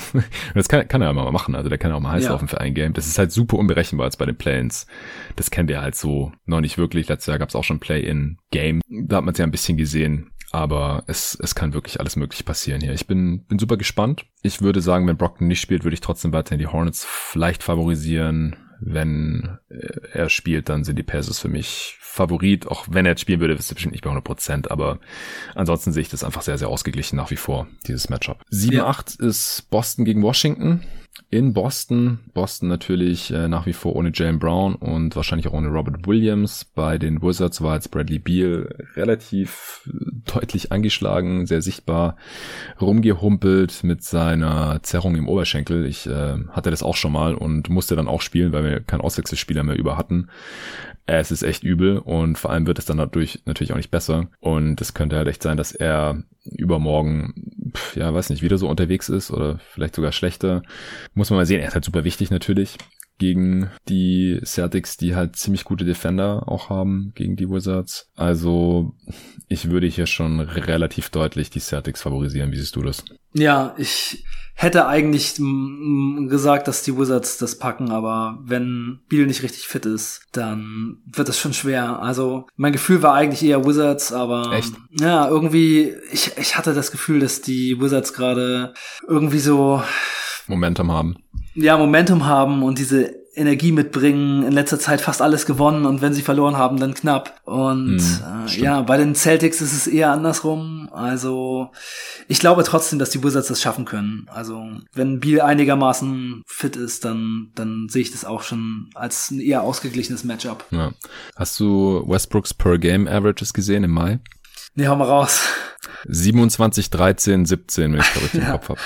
Ja. ja, also wie gesagt, wenn Beal nicht fit ist, dann würde ich die Celtics hier deutlich favorisiert sehen. Wenn er doch fit ist, dann wird es sehr, sehr spannend, glaube ich. Ja. Äh, wird, wird bestimmt ein cooles Game dann. Uh, der Verlierer dieses Matchups, also die Celtics oder Wizards, äh, dürfen dann gegen die Pacers oder eben eben Hornets ran. Ähm, wen würdest du da dann vorne sehen? Kannst du es auch schon sagen? Du meinst jetzt äh, also Celtics oder Wizards gegen Pacers oder Hornets für den achten Platz, die dann gegen die Sixers spielen müssen. Also ja, da würde ich die Wizards und die Celtics beide favorisieren, egal wer da kommt. Mm, ja, ich denke auch. Gut, dann äh, würde ich sagen, sprechen wir jetzt einfach noch ein bisschen über die, die Eastern Conference oder willst du erst die Play-ins im, im Westen auch kurz besprechen? Nee, lass uns ruhig die Eastern Conference ein bisschen durchsprechen. Ja, gut, dann äh, demnach wäre wahrscheinlich Brooklyn gegen Boston in der ersten Runde und Philly gegen Washington. Äh, Knicks gegen Hawks steht ja schon fest auf dem 4-5-Matchup und Bucks gegen Heat im 3-6-Matchup genauso. Ja, lass das doch mal kurz durchsprechen. Also mhm. ich glaube, Sixers gegen egal wen sollten hoch favorisiert sein. Äh, siehst du wahrscheinlich nicht anders. Ja, Sixers kommen durch. Äh, Nets, Celtics, es sollte auch Nets. relativ easy für die Nets sein, ja. Äh, Knicks, Hawks. Nix. In wie viel Spielen? Da habe ich noch nicht drüber nachgedacht, eine aber ich, Serie, oder? das wird eine knappe Serie, ja. Das wird eine knappe Serie. Also ich würde mal sagen sechs oder sieben. Hm. Ja, war jetzt auch gestern spontan meine meine Eingebung. Die die Knicks haben halt Heimvorteil. Ich glaube, das bringt schon was in dieser Serie. Ich halte die Hawks eigentlich für ein bisschen stärker, einfach ein ausgeglicheneres Team. Ich vertraue der der Offense ein bisschen mehr. Ja, also es, es wird auf jeden Fall knapp werden. Äh, gut, gehen wir einfach mal davon aus, dass die Knicks weiterkommen. Dann würden die in der nächsten Runde gegen die Sixers spielen. Ich glaube, auch hier ist es relativ irrelevant, ob jetzt da die Knicks oder die Hawks weiterkommen. Die Sixers sollten das eigentlich easy machen, wenn fit. Ja, wenn fit, ne? Und in den Playoffs, da ist Embiid ja immer mal für so ein paar Überraschungen gut. Also hm. die 76ers sind schon ein Team, dem ich viel zutraue und der Weg ist gar nicht so schwer. Aber Embiid muss halt auch fit sein und, und spielen und darf nicht irgendwie irgendwelche Magenbeschwerden dann auf einmal wieder bekommen oder sowas. ich glaube, das war ziemlich fluky. Also, ja, ich, ich würde einfach davon ausgehen, dass er fit ist ja. und er ist schon so in der Shape seines Lebens und hat die Saison seines Lebens bisher gespielt und mich würde sehr wundern, wenn die Sixers nicht relativ ja. easy ins Western, äh, Eastern Conference äh, Ja, ich habe hier ein Bracket kommen. ausgefüllt. Die 76ers stehen bei mir auch im Eastern Conference Finale. Okay. Okay, cool. Dann sind wir uns da einig. Dann äh, gehen wir mal auf die andere Seite vom Bracket rüber. Äh, Bucks Heat. Rematch der, der letztjährigen zweiten Runde. Und wir wissen alle, wie es ja. ausgegangen ist. Äh, was passiert dieses Jahr? Die Bucks. Wie viel spielen? Kannst du sagen? Ja, also das kann auch eine enge Serie werden. Also die Heat, die sind schon gefährlich und die haben es jetzt ja auch nochmal gezeigt. In letzter Zeit doch besser gespielt und auch nochmal so ein bisschen nach oben gekommen, Play-in vermieden. Hm. Aber ich glaube, die Bucks sind dieses Jahr doch ein bisschen besser aufgestellt und werden auch die Heat etwas besser spielen, glaube ich. Und deswegen sage ich einfach mal in fünf oder sechs. Ich glaube schon, hm. die Bucks sind deutlich besser, wenn sie das wenn sie das, was die Heat letztes Jahr gut gemacht haben, ihnen das wegnehmen. Ja, ich meine, du musst dir mal vorstellen, die gesamte Franchise, Coaching, Spieler, Management, ich glaube, die haben jetzt das ganze letzte Jahr an nicht so viel anderes gedacht als in diese Serie. Ja, und da und ist jetzt sie. spielen die die gleich nochmal. Ja, da ist und sie in der ersten jetzt, Runde. Wenn die, wenn die die jetzt nicht weghauen, also wenn die die jetzt nicht schlagen und nicht äh, irgendwie Game 7 Buzzer Beater schlagen, sondern wirklich halt schlagen, deutlich, dann ist irgendwas schiefgelaufen. Dann sollten die alle ihren Job verlieren. Also dann, dann kannst du echt den Laden dicht machen, dann muss Bud gehen, dann ähm, muss das Management einiges überdenken. Ich meine, klar, du wirst ein Jahr jetzt nicht traden oder sowas, aber die müssen diese Serie jetzt gewinnen. Also ja. da führt gar kein Weg dran vorbei. Mich würde es sehr wundern, wenn sie es nicht können, weil sie haben jetzt auch wirklich an ihren Schwächen gearbeitet. Sie sind besser als letztes Jahr vom Roster her, besser gecoacht, meiner Meinung nach. Ähm, ich glaube auch, dass. Aber du sagst es ja schon, ne? der Druck für die Bugs ist extrem groß und für die Heat ist der Druck eigentlich nicht so besonders groß. nee, sie sind stimmt, der sechste ja. Seed, sie haben es letztes Jahr schon gezeigt. Ja. Also es ist auf jeden Bugs Fall die Serie im Osten in der ersten Runde, auf die ich mich am meisten freue. Ja, also, also mich würde es nicht wundern, wenn Janis 50% Freiwürfe schießt und keinen einzigen Jumper trifft. Das könnte schon passieren. Aber ich ja, sag auch, oder er könnte oder, auch mega focused auftreten ja. und äh, ja, also die Bucks und Heat haben ja jetzt äh, gerade auch noch gegeneinander gespielt und das haben die Bucks gewonnen und da sahen sie auch super gut aus und da hatten die Heat auch ganz schön Probleme einfach mit der Länge und ja. Wenn die Bucks das nicht gewonnen hätten, dann müssten sie jetzt nicht gegen die spielen. Also da gibt's ja auch Leute, die sagen, äh, die haben sich das jetzt quasi ausgesucht. Also die mhm hätten dieses Matchup auch vermeiden können gegen die Heat, weil die Heat hätten dann ein Spiel mehr gewonnen und damit gleich viel wie die Hawks und Knicks. Dann wäre das Matchup auf jeden Fall ein anderes gewesen. Mhm, ja, ich sag Bucks in sechs. Ja, ich glaube, da würde ich mitgehen. Ich äh, werde nochmal über das Matchup hier sprechen mit einem Gast. Dann müssten die Bucks auf die Netz treffen in der zweiten Runde. Das ist natürlich dann schon richtig geil. Äh, könnte das Matchup der besten beiden Teams im Osten sein. Aber gut, so kommt's halt manchmal. Und da freue ich mich auch jetzt schon drauf. Also ich meine, wenn die Heat die, die Bucks geschlagen haben zu dem Zeitpunkt, dann sind die auch richtig gut drauf und dann wird es auch eine geile Serie gegen die Nets. Aber mhm. Bucks Nets, das wäre schon geil. Die Regular Season Games waren auch richtig nice. Ich will da immer nicht so viel rauslesen, weil da war jetzt auch nicht so viel an Adjustments zu sehen oder dass da irgendwie großartig versucht wurde, gegen Janis zu gameplanen oder, oder gegen die äh, Big Three der, der Nets, die auch nicht immer alle zusammen gespielt haben und so. Wer wäre da dein Favorit? Ja, ich finde es echt schwer. Also, da, schwer. also ich glaube, dass die Bugs für die Nets schon zu einem Problem werden können. Ja, weil definitiv. Ja, also wenn die das nicht hinkriegen, Janis vernünftig in den Griff zu kriegen und da nicht einen besseren Plan haben als jetzt in den Regular Season Games, dann wird es echt schwer. Aber ich tippe trotzdem auf die Nets. Also ich würde Stand heute mit den Bucks gehen. Ich bin ja offizieller Netzzweifler. Mhm. Ich weiß, ich weiß. Ich finde auch wirklich, dass es so, also das ist wirklich so schwer. Es könnte sein, dass ich äh, jetzt gleich noch meine Meinung ändere. Bis dahin werden wir unsere Meinung schon noch dreimal geändert haben. Es sei denn, es läuft alles genau so, wie wir es erwartet haben. Aber ich, das ist jetzt Ich gehe eigentlich immer, hin, wenn also. ich ein Bracket ausfülle, davon aus, dass alles genauso eintrifft, wie ich es äh, aufgeschrieben habe. genau. Ähm, ja, übrigens, ich habe heute im Briefkasten die neue Five gehabt, für die ich eine Kolumne geschrieben habe. Ich habe es im Pod schon ein, zwei Mal erwähnt, ist jetzt dann auch diese Woche zu erstehen. Und da habe ich eine Seite geschrieben, äh, warum es einfach krass wäre, wenn die Nets den Titel holen. Noch ja, ich habe die, ich hab die Seite gelesen, ja. Ich habe dir das PDF schon geschickt gehabt, mhm, genau, genau, als Screenshot. Äh, ja, haben wir einfach noch nicht gesehen. Das ist ein Team jetzt im Endeffekt haben sie nach Ende der Regular Season, waren sie auf Platz 21 im Defensivrating und sonst haben Champs einfach immer eine Top 10 Defense. Und die, die nur auf Platz 10 oder so landen, sind meistens die amtierenden Champs, die im Jahr davor, bevor sie ein amtierende Champ waren, eine Top 5 Defense hatten oder sowas. Ja. Und die Nets sind nicht amtierende Champ und sie haben auch keine Top 10 Defense, sondern nicht mal eine Top 20 Defense. Deswegen, das muss offensiv einfach so gut funktionieren. Ich glaube nicht, dass die defensiv irgendwie einen Schalter umlegen können. Vielleicht spielt Claxton dann mehr oder die Stars hängen sich ein bisschen mehr rein oder sowas. Aber im Endeffekt müssen sie ihre Gegner ausscoren. Und ich glaube, dass die Bucks einfach auch ein ganz gutes Matchup sind gegen die Nets. Mit Holiday, Middleton äh, und, und Janis und dann halt noch mit äh, Lopez als Rim Protector oder Tucker äh, als Switch mhm. Defender und so. Das ist ja, das wird nicht geil. einfach. Ja, das wird nicht einfach. Ich, ich bleib bei den Bucks. Es ist knapp. Okay, Vielleicht habe ich bis dahin eine andere Meinung, aber das ist unser erster Ja. Unterschied hier. Ja, ich bleibe bei den Nets. Okay, dann ist es entweder Sixers Nets oder Sixers Bucks in den Eastern Conference Finals.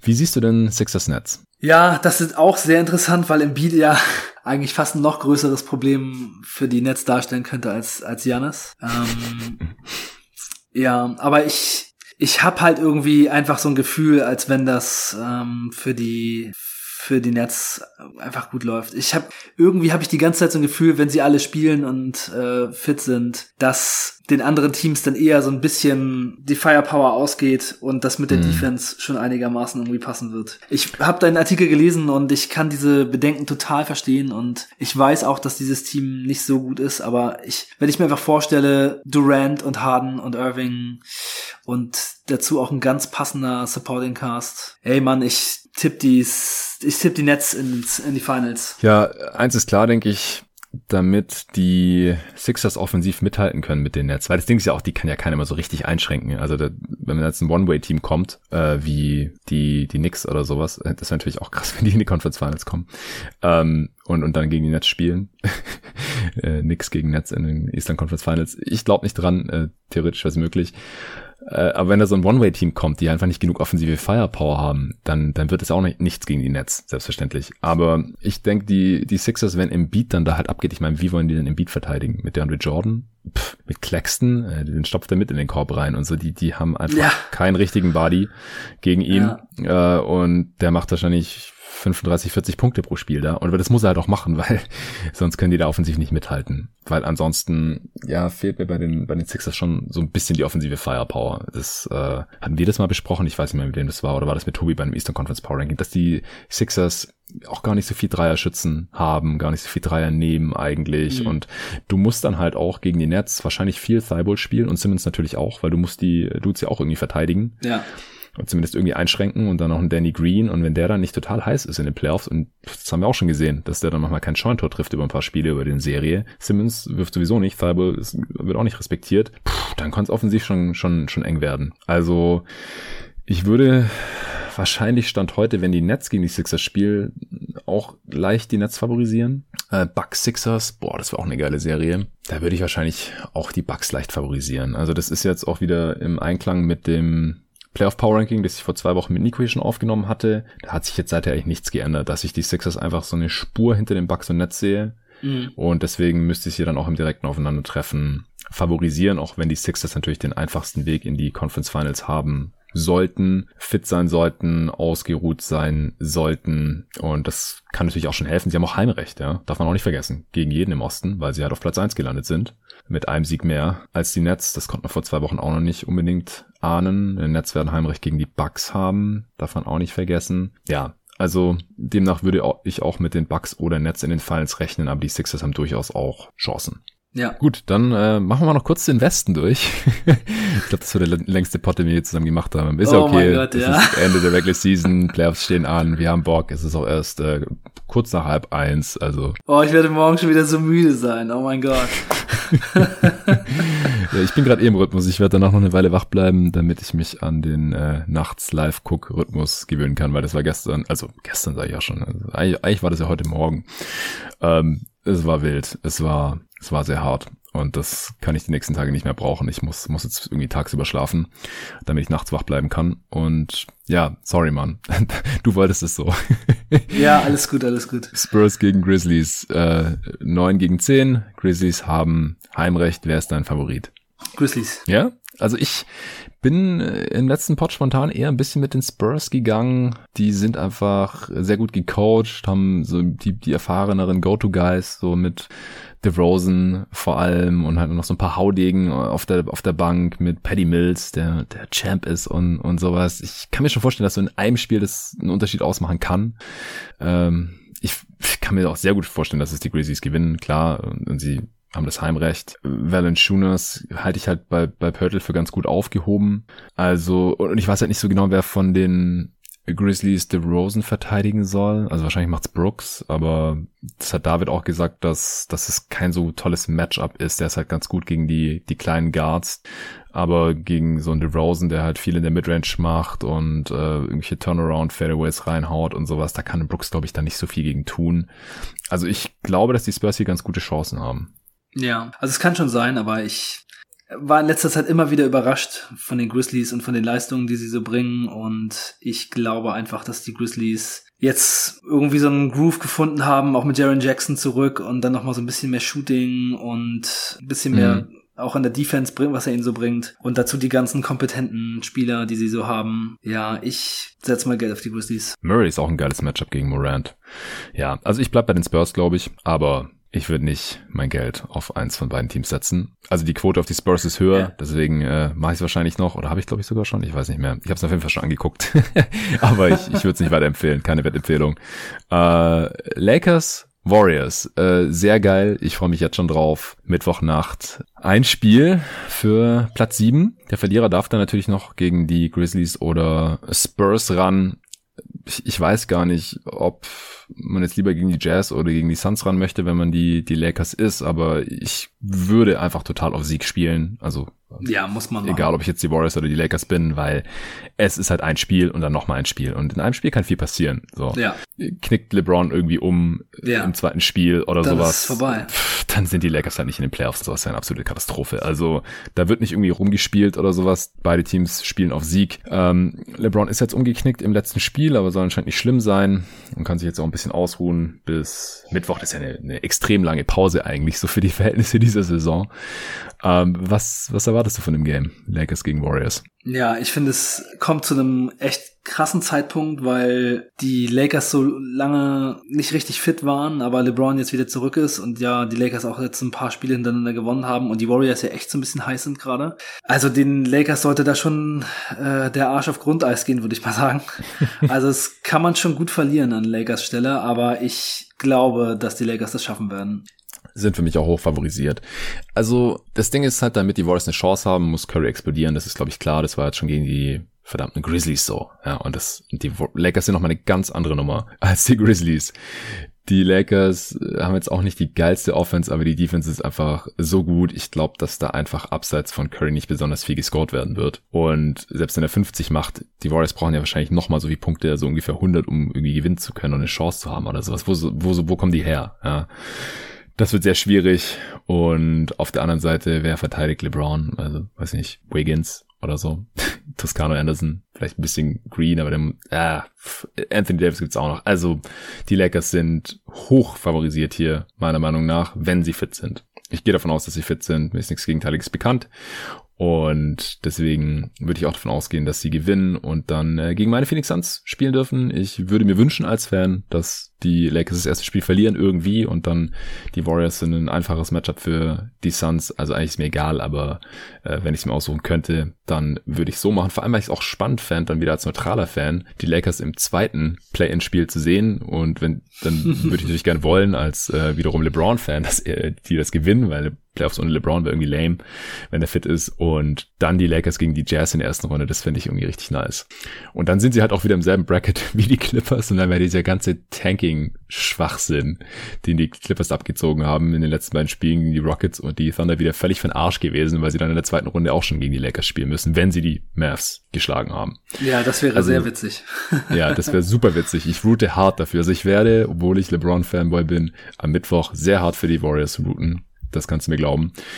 Aber gehen wir mal davon aus, dass die äh, Lakers gewinnen, dann Warriors gegen Grizzlies oder Spurs. Was äh, würdest du da erwarten? Nächste die Warriors machen das? Ja. Ja, kurz und knapp würde ich auch sagen, äh, kann alles passieren gegen beide Teams, aber ich würde auch davon ausgehen, dass die Warriors das wieder gegen die Grizzlies machen oder dass sie auch die Spurs schlagen würden und dann in der ersten Runde gegen die Jazz spielen würden. Äh, besprechen wir doch das erstmal. Viele sagen ja, dass es ein gefährliches Matchup ist für die Jazz und das könnte eine spannende Serie werden, Upset-Potenzial und so weiter. Äh, wie siehst du Warriors Jazz? Nee, ich glaube, dass die Jazz das packen. Also ich habe das Gefühl, dass die Warriors zwar schon gefährlich sein könnten, man hat es ja in der Vergangenheit auch schon gesehen, aber ich habe das Gefühl, dass die Jazz so gut sind und so viele so viel Firepower haben und so viele gute Spieler, dass sie die Warriors schaffen werden. Und auch, dass sie insgesamt defensiv vielleicht es hinkriegen, Curry einigermaßen einzuschränken, glaube ich auch. Also ich glaube, dass das definitiv gefährlicher ist für Utah als jetzt Memphis oder San Antonio, weil ja. die dürften sie mit ihrer ja patentierten äh, Drop Coverage Defense, Rudy Gobert vernagelt den Korb, äh, viel besser einschränken können als halt ein Curry, weil gegen den musst du halt entweder irgendwie äh, hedgen oder oder switchen und das ist beides halt schwierig mit Gobert, ohne dass dann halt der ganze Korb unten frei ist. Das hat man jetzt auch gegen die Grizzlies wieder gesehen. Oh, da gab's halt einige offene Dunks und Layups dann für Cutter.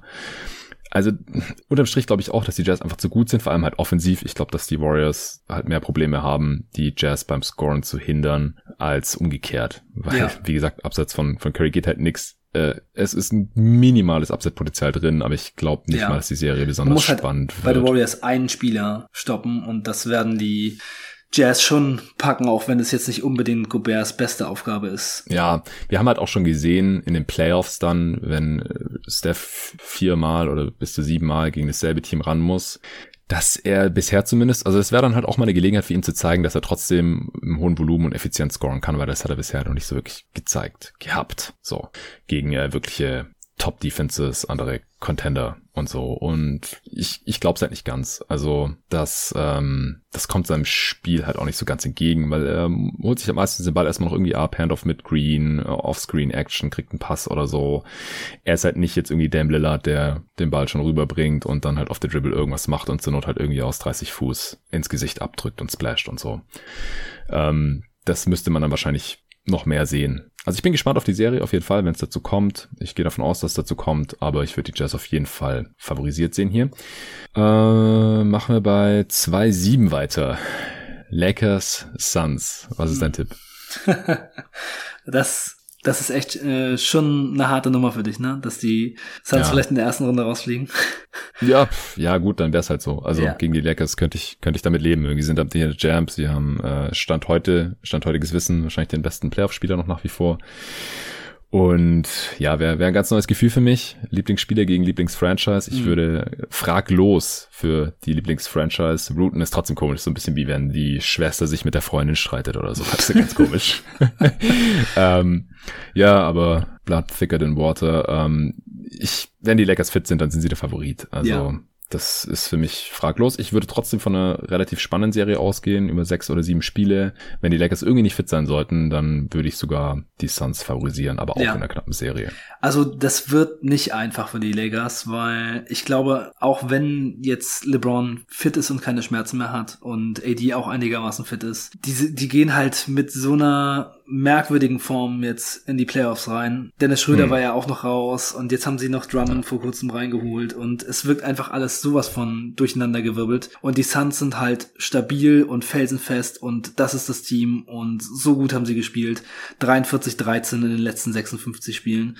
Also, das ist ein krasses Ding. Also, ich würde sagen, das ist schon 50-50, wie das ausgeht. Ich kann nicht sagen, dass die Lakers das nicht schaffen. Ähm, also, hier auf meinem Bracket stehen die Lakers, aber das ist wirklich vielleicht eine Serie, die die Suns gewinnen können. Es kann aber natürlich ja, auch sein, geil. dass es so läuft, wie es halt in der Vergangenheit öfter gelaufen ist, wenn LeBron so ein bisschen am struggeln ist. So gegen Indiana, ähm, als sie mit dieser schlechten Defense äh, mit den Cavs in die mm. Playoffs gegangen sind und dann mhm. sah es aus, als wenn die Pacers es schaffen mit Oladipo und dann ja. geht's doch nicht oder gegen Toronto, die eine richtig geile Saison gespielt haben, 59 Siege und dann gegen LeBron werden sie rausgesweept. Also es ist immer alles drin. Ne? Ich meine, AD und LeBron haben letztes Jahr gezeigt, was sie machen können und da kann ich nicht dagegen wetten. Also hier mein Tipp Lakers. Ja, also ich würde Stand heute leider auch davon ausgehen. Ich hoffe natürlich das Gegenteil und es kann auch das Gegenteil eintreffen. Suns Lakers, wie früher in der ersten Runde. 2006, 2007, so, das, das war geil. Und da haben die Suns immer gewonnen. Auch in sehr legendären und hart umkämpften Playoff-Schlachten. Damals noch äh, Nash gegen Kobe Bryant. Auf der anderen Seite des Brackets, da gibt's noch Clippers Mavs. Was ist da dein Tipp? Stand jetzt. Ja, schon etwas deutlicher die Clippers, würde ich sagen. Mm, ja, denke ich auch. Also die Mavs haben schon irgendwie eine Chance, haben sich ja letztes Jahr auch schon ganz wacker geschlagen, aber da ja, war das Team irgendwie besser. Vor allem war Porzingis äh, viel besser drauf, bis er sich dann verletzt hat. Ja. Der müsste halt wieder auf einem ähnlichen Niveau spielen, dass die Serie irgendwie knapp wird. Oder Doncic müsste halt irgendwie total ausrasten. Aber ich finde halt auch, dass die Clippers relativ viele Optionen haben gegen Doncic. Ja, Also das wird für muss also nicht mal Clippers irgendwie sind für 40 Doncic schon schwierig, ja. Muss ja nicht mal unbedingt irgendwie 40 Minuten Kawhi sein oder sowas, aber das kann ja ein bisschen Kawhi sein, ein bisschen Paul George, ein bisschen Batum, ein bisschen äh, Morris Senior, ein bisschen Beverly zum Nerven, ein bisschen Terrence Mann. Also der wird immer einen guten Defender gegen sich stehen haben und es wird ein guter Gameplan da sein von Tai Lu, da mache ich mir auch keine Sorgen.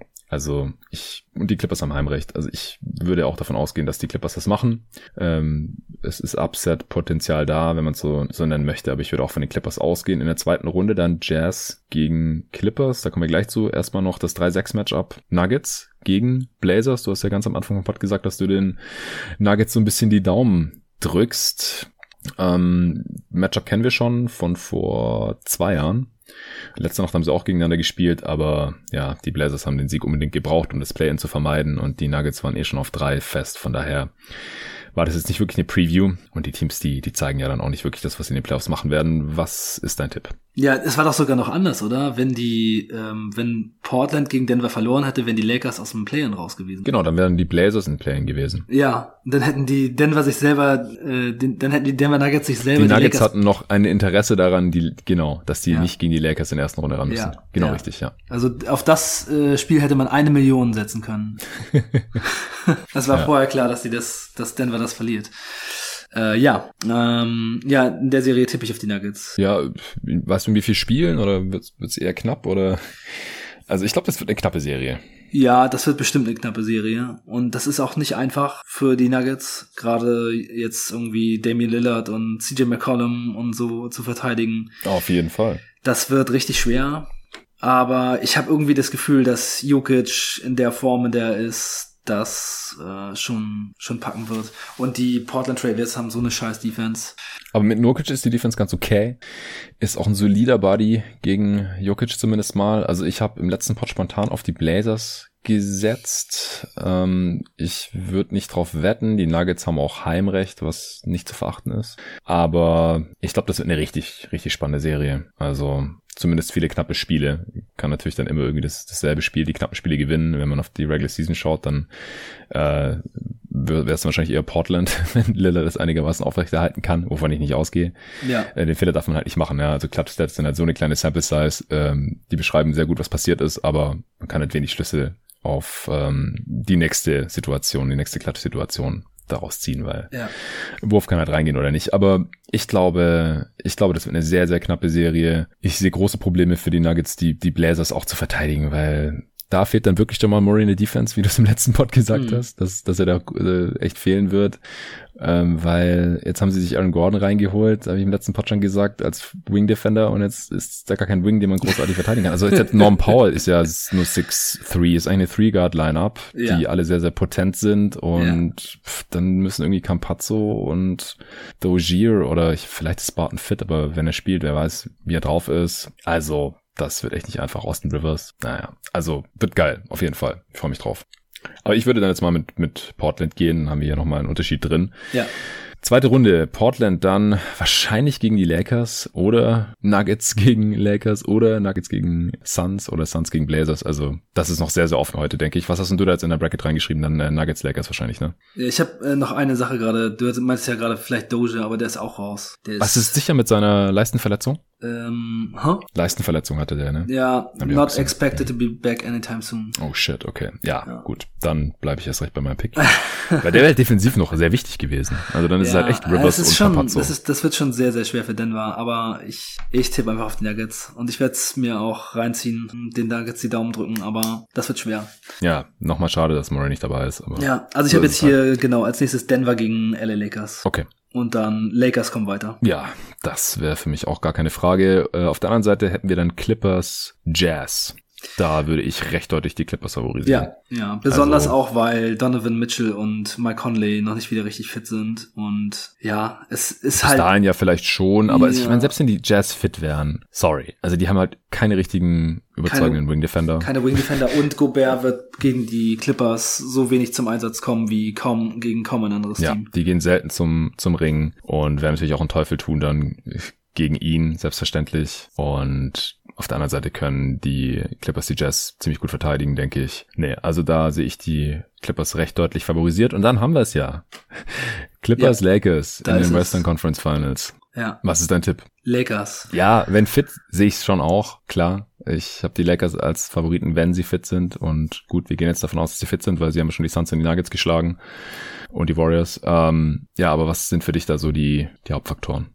LeBron ist einfach ein richtig krasser Playoff-Spieler und dem passiert eben nicht sowas, dass äh, man dann einfach mal irgendwie so eine krasse Führung verliert, verspielt. Der ist eher mhm. einer, mit dem man so eine krasse so einen krassen Rückstand aufholt. Und ja, ich habe einfach das Gefühl, dass die Lakers das bessere Team sind, wenn es in Crunch-Situationen geht und dass die Clippers halt vielleicht auch ein bisschen mm. abhängig von ihren Jumpshots sind. Und mm. ich glaube, die Clippers sind eher so ein Team, denen dann einfach mal so die Puste ausgeht. Und mit LeBron passiert einem einfach sowas nicht. Ich glaube, das ist der größte Unterschied. Ich kann einfach schwer den Clippers vertrauen, dass das ganz anders läuft. Vor allem, weil der Kader auch noch sehr, sehr ähnlich ist und die gleichen Leute, die Entscheidungen treffen und die Clippers eben leicht mal in dieses Your Turn, My Turn verfallen und dann nicht mehr so viel zusammengeht und so. Und ich glaube, das könnte gegen die Lakers halt sehr gut passieren. Die Lakers haben so eine gute Defense und dann übernimmt halt LeBron am Ende und macht es klar und dann denkt man hinterher, oh ja, LeBron, der ist so krass, äh, der macht's immer klar am Ende.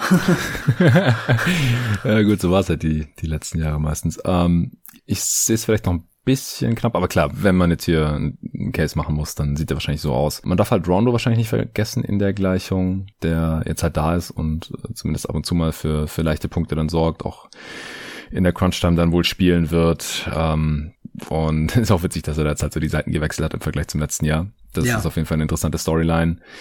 Ich bin gespannt, wie, wie man Anthony Davis überhaupt verteidigen möchte bei den Clippers. Setzt man dann einen Wing auf ihn an, wie, wie Kawhi, oder wenn die Lakers groß spielen, muss dann halt irgendwie ein Ibaka oder ein Subats ihn übernehmen. Ja, ich, ich würde auch die Lakers hier favorisieren. Wäre auf jeden Fall eine geile Serie. Ich will es endlich sehen. Wir wurden letztes Jahr schon drum betrogen, weil die Lakers zu äh, die Clippers zu inkompetent waren, mhm. Die Serie zu closen. Äh, und dann hätten wir Lakers in den Finals gegen ja, Bucks oder Nets, je nachdem. Was wäre da jetzt noch dein Tipp? Und dann sind wir durch. Ja, da geht's dann für die Nets zu Ende und die Lakers von den Titel. Ja. Also ich glaube, dass dann vielleicht wirklich zum Tragen kommt, was du in deinem Artikel in der Five geschrieben okay. hast. Ja, sie haben halt gar keine Defender gegen, gegen LeBron oder AD, das ist schon krass. Ja. Ja. Würde ich gerne sehen, das Matchup. Beide Teams fit, bitte. Das wäre schon geil, äh, dass man nicht im Nachhinein sagen kann, oh ja, wenn die fit gewesen wären, wäre alles anders gekommen. Das wünsche ich mir wirklich in diesen Playoffs. Ähm, wie gesagt, ich würde jetzt eher von den, von den Bucks ausgehen, aber auch da würde ich dann die Lakers favorisiert sehen. Wäre krass, wenn die Bucks die Nets aus den Playoffs hauen, die Sixers und dann die Lakers und dann Champ werden, dann hätten sie wirklich das Narrativ der letzten zwei Jahre komplett umgedreht. Äh, ich glaube gar nicht dran, aber ich halte es auch nicht für ausgeschlossen. Der Weg das wäre richtig cool. Der Weg ist extrem schwer. Ja, die Nets halte ich auch nicht für ausgeschlossen, dass sie den Titel holen. Wäre halt wirklich eine einzigartige Sache, aber gut, ist auch eine einzigartige Saison irgendwie. Äh, es, es wäre wirklich sehr, sehr krass. Es kann passieren, gerade wenn sie alle fit bleiben. Ja. Aber ich, ich glaube eher an die Lakers und im Osten glaube ich sogar eher an die Bucks als an die Nets. Ich bin super gespannt. Also jetzt auch, wo wir es nochmal komplett durchgesprochen haben, ich hatte das vorher noch nicht gemacht. Ich äh, werde jetzt noch mal ein bisschen genauer reingehen in die einzelnen Matchups, noch mal auch genau gucken, wie sind die äh, Verletzten, äh, wie sind da die Situationen ja. gerade und ähm, ja. überlegen, wer verteidigt wohl wen. Das muss ich auch alles noch machen. Das war jetzt heute ja schon sehr aus. spontan. Alles aus der Hüfte, genau. Das darf, darf ja. man jetzt nicht vergessen. Die Playoffs fangen erst in der Woche an und ganz ehrlich, die Finals, die sind halt erst in zwei Monaten ungefähr, ja. anderthalb Monaten. Da kann auch so viel passieren. Aber ich hoffe, es war interessant für alle, die ja. sich das jetzt noch angehört haben. Ich habe noch einen Satz, Jonathan. Ja, bitte. Wenn die, wenn die Lakers gegen die Warriors verlieren am Mittwoch, dann haben die Suns echt einen ziemlich leichten Weg in die Conference Finals, ne? Oh yeah, baby. Dann, dann wird die erste Runde schon, schon recht leicht. Dann spielen die in der zweiten Runde gegen die Nuggets oder gegen Portland, wo ich die Suns mhm. auch klar favorisiere. Dann sind die Conference Finals da. Da muss man halt ein richtig starkes Team schlagen. Ja. Also das wäre schon für die Suns richtig geil. weißt du, was noch geiler wäre, wenn sie in der ersten Runde die Lakers schlagen, dann in der zweiten Runde halt oh, halt die oh. Blazers oh. oder Nuggets und in den Conference Finals dann äh, wahrscheinlich die Clippers. Also ich, ja, ich, ich könnte dem jetzt auch nichts abgewinnen, wenn sie halt irgendwie zwei leichte Runden, also ich könnte dem natürlich was abgewinnen, aber ich finde es jetzt nicht so viel, fände es nicht so viel schlimmer, wenn sie jetzt in der ersten Runde gegen die Lakers rausfliegen, statt in der, in den Conference mhm. Finals. Mhm. Ja. Also ich bin halt auch schon lange genug Suns-Fan, dass ich die Suns schon oft genug oder mein Team schon oft genug in den Conference Finals gesehen habe. Ich bin jetzt nicht Fan von einer Franchise, wo es schon total krass wäre, mal eine Playoff-Runde zu gewinnen. Also wenn dann äh, darf es gerne schon in, in die Finals gehen. Denn da waren die Suns halt noch nie, seit ich Fan bin. Und den Titel gewonnen haben sie noch gar nie. Also das sind eher so die Sachen, auf die ich jetzt schaue. Und ich, ich hoffe halt auch, dass es mit Booker und Bridges und Aiton und Co. noch, noch ein paar Mal in die Playoffs geht. Und es ist jetzt nicht so der, der letzte Ritt dieses Kerns oder so. Nee, Klar, nee. Chris Paul muss man gucken. Der kann ja. Free Agent werden im Sommer. Der ist schon relativ alt und so. Deswegen wäre es natürlich auch geil für ihn mal in die Finals zu kommen. Aber das ist halt nicht so ganz mein Fokus hier gerade. Okay, Mann. Äh, vielen Dank, dass du dir heute die Zeit genommen hast. Hier bis, bis mitten in der Nacht nach 1 Uhr. Uh, ja. Ich glaube echt, das wird jetzt unser, unser längster Pod. Also wir sind jetzt schon seit drei Stunden oder so, äh, über drei Stunden quatschen wir hier. Die Aufnahme wird im Endeffekt natürlich ein bisschen kürzer sein und der Pod auch. Äh, vielen Dank nochmal an Athletic Greens fürs Sponsoren dieser Folge auch. In der nächsten Folge wird dann schon über die Play-in-Games in der Eastern Conference gesprochen. Die sind dann schon durch und äh, dann äh, wird es auch die ersten nochmal etwas detaillierteren Playoff-Previews geben. Ich weiß noch nicht, welche jetzt zuerst, ob ich dann einfach in der Eastern Conference bleibe und da 3, 6, 4, 5 bespreche oder noch irgendeine Serie aus dem, aus dem Westen mit reinnehme. Das ist so der Plan der nächsten Tage, dass immer die Play-in-Spiele, die nachts warm besprochen werden und dann eben auch noch gleich Playoff-Previews mit reingenommen werden. Ich muss noch gucken, wann die Pots dann droppen werden, ob ich es irgendwie vorher schaffe, die Previews aufzunehmen und die dann damit ranschneide und dann morgens äh, direkt nach den Play-ins aufnehme und das dann zusammen äh, droppe oder ob ich dann einfach ein bisschen warte und erst später am Tag aufnehme. Mal gucken. Das äh, werdet ihr dann sehen hier im Feed. Bleibt dran, folgt Arne auf Twitter, wenn es noch nicht tut. Da ist er auch immer wieder am Start, äh, ein bisschen am Diskutieren unter Arne Brandt mit 3R und DT. Ja, in letzter Zeit ein bisschen weniger, aber es kommt vielleicht mal wieder ein bisschen mehr. Kommt dann, kommt dann wieder, wenn du mehr Zeit hast und, und mit dem Playoff-Hype. Ja, genau. Cool, Mann. Also, vielen Dank an alle und bis zum nächsten Mal. Ciao, Leute.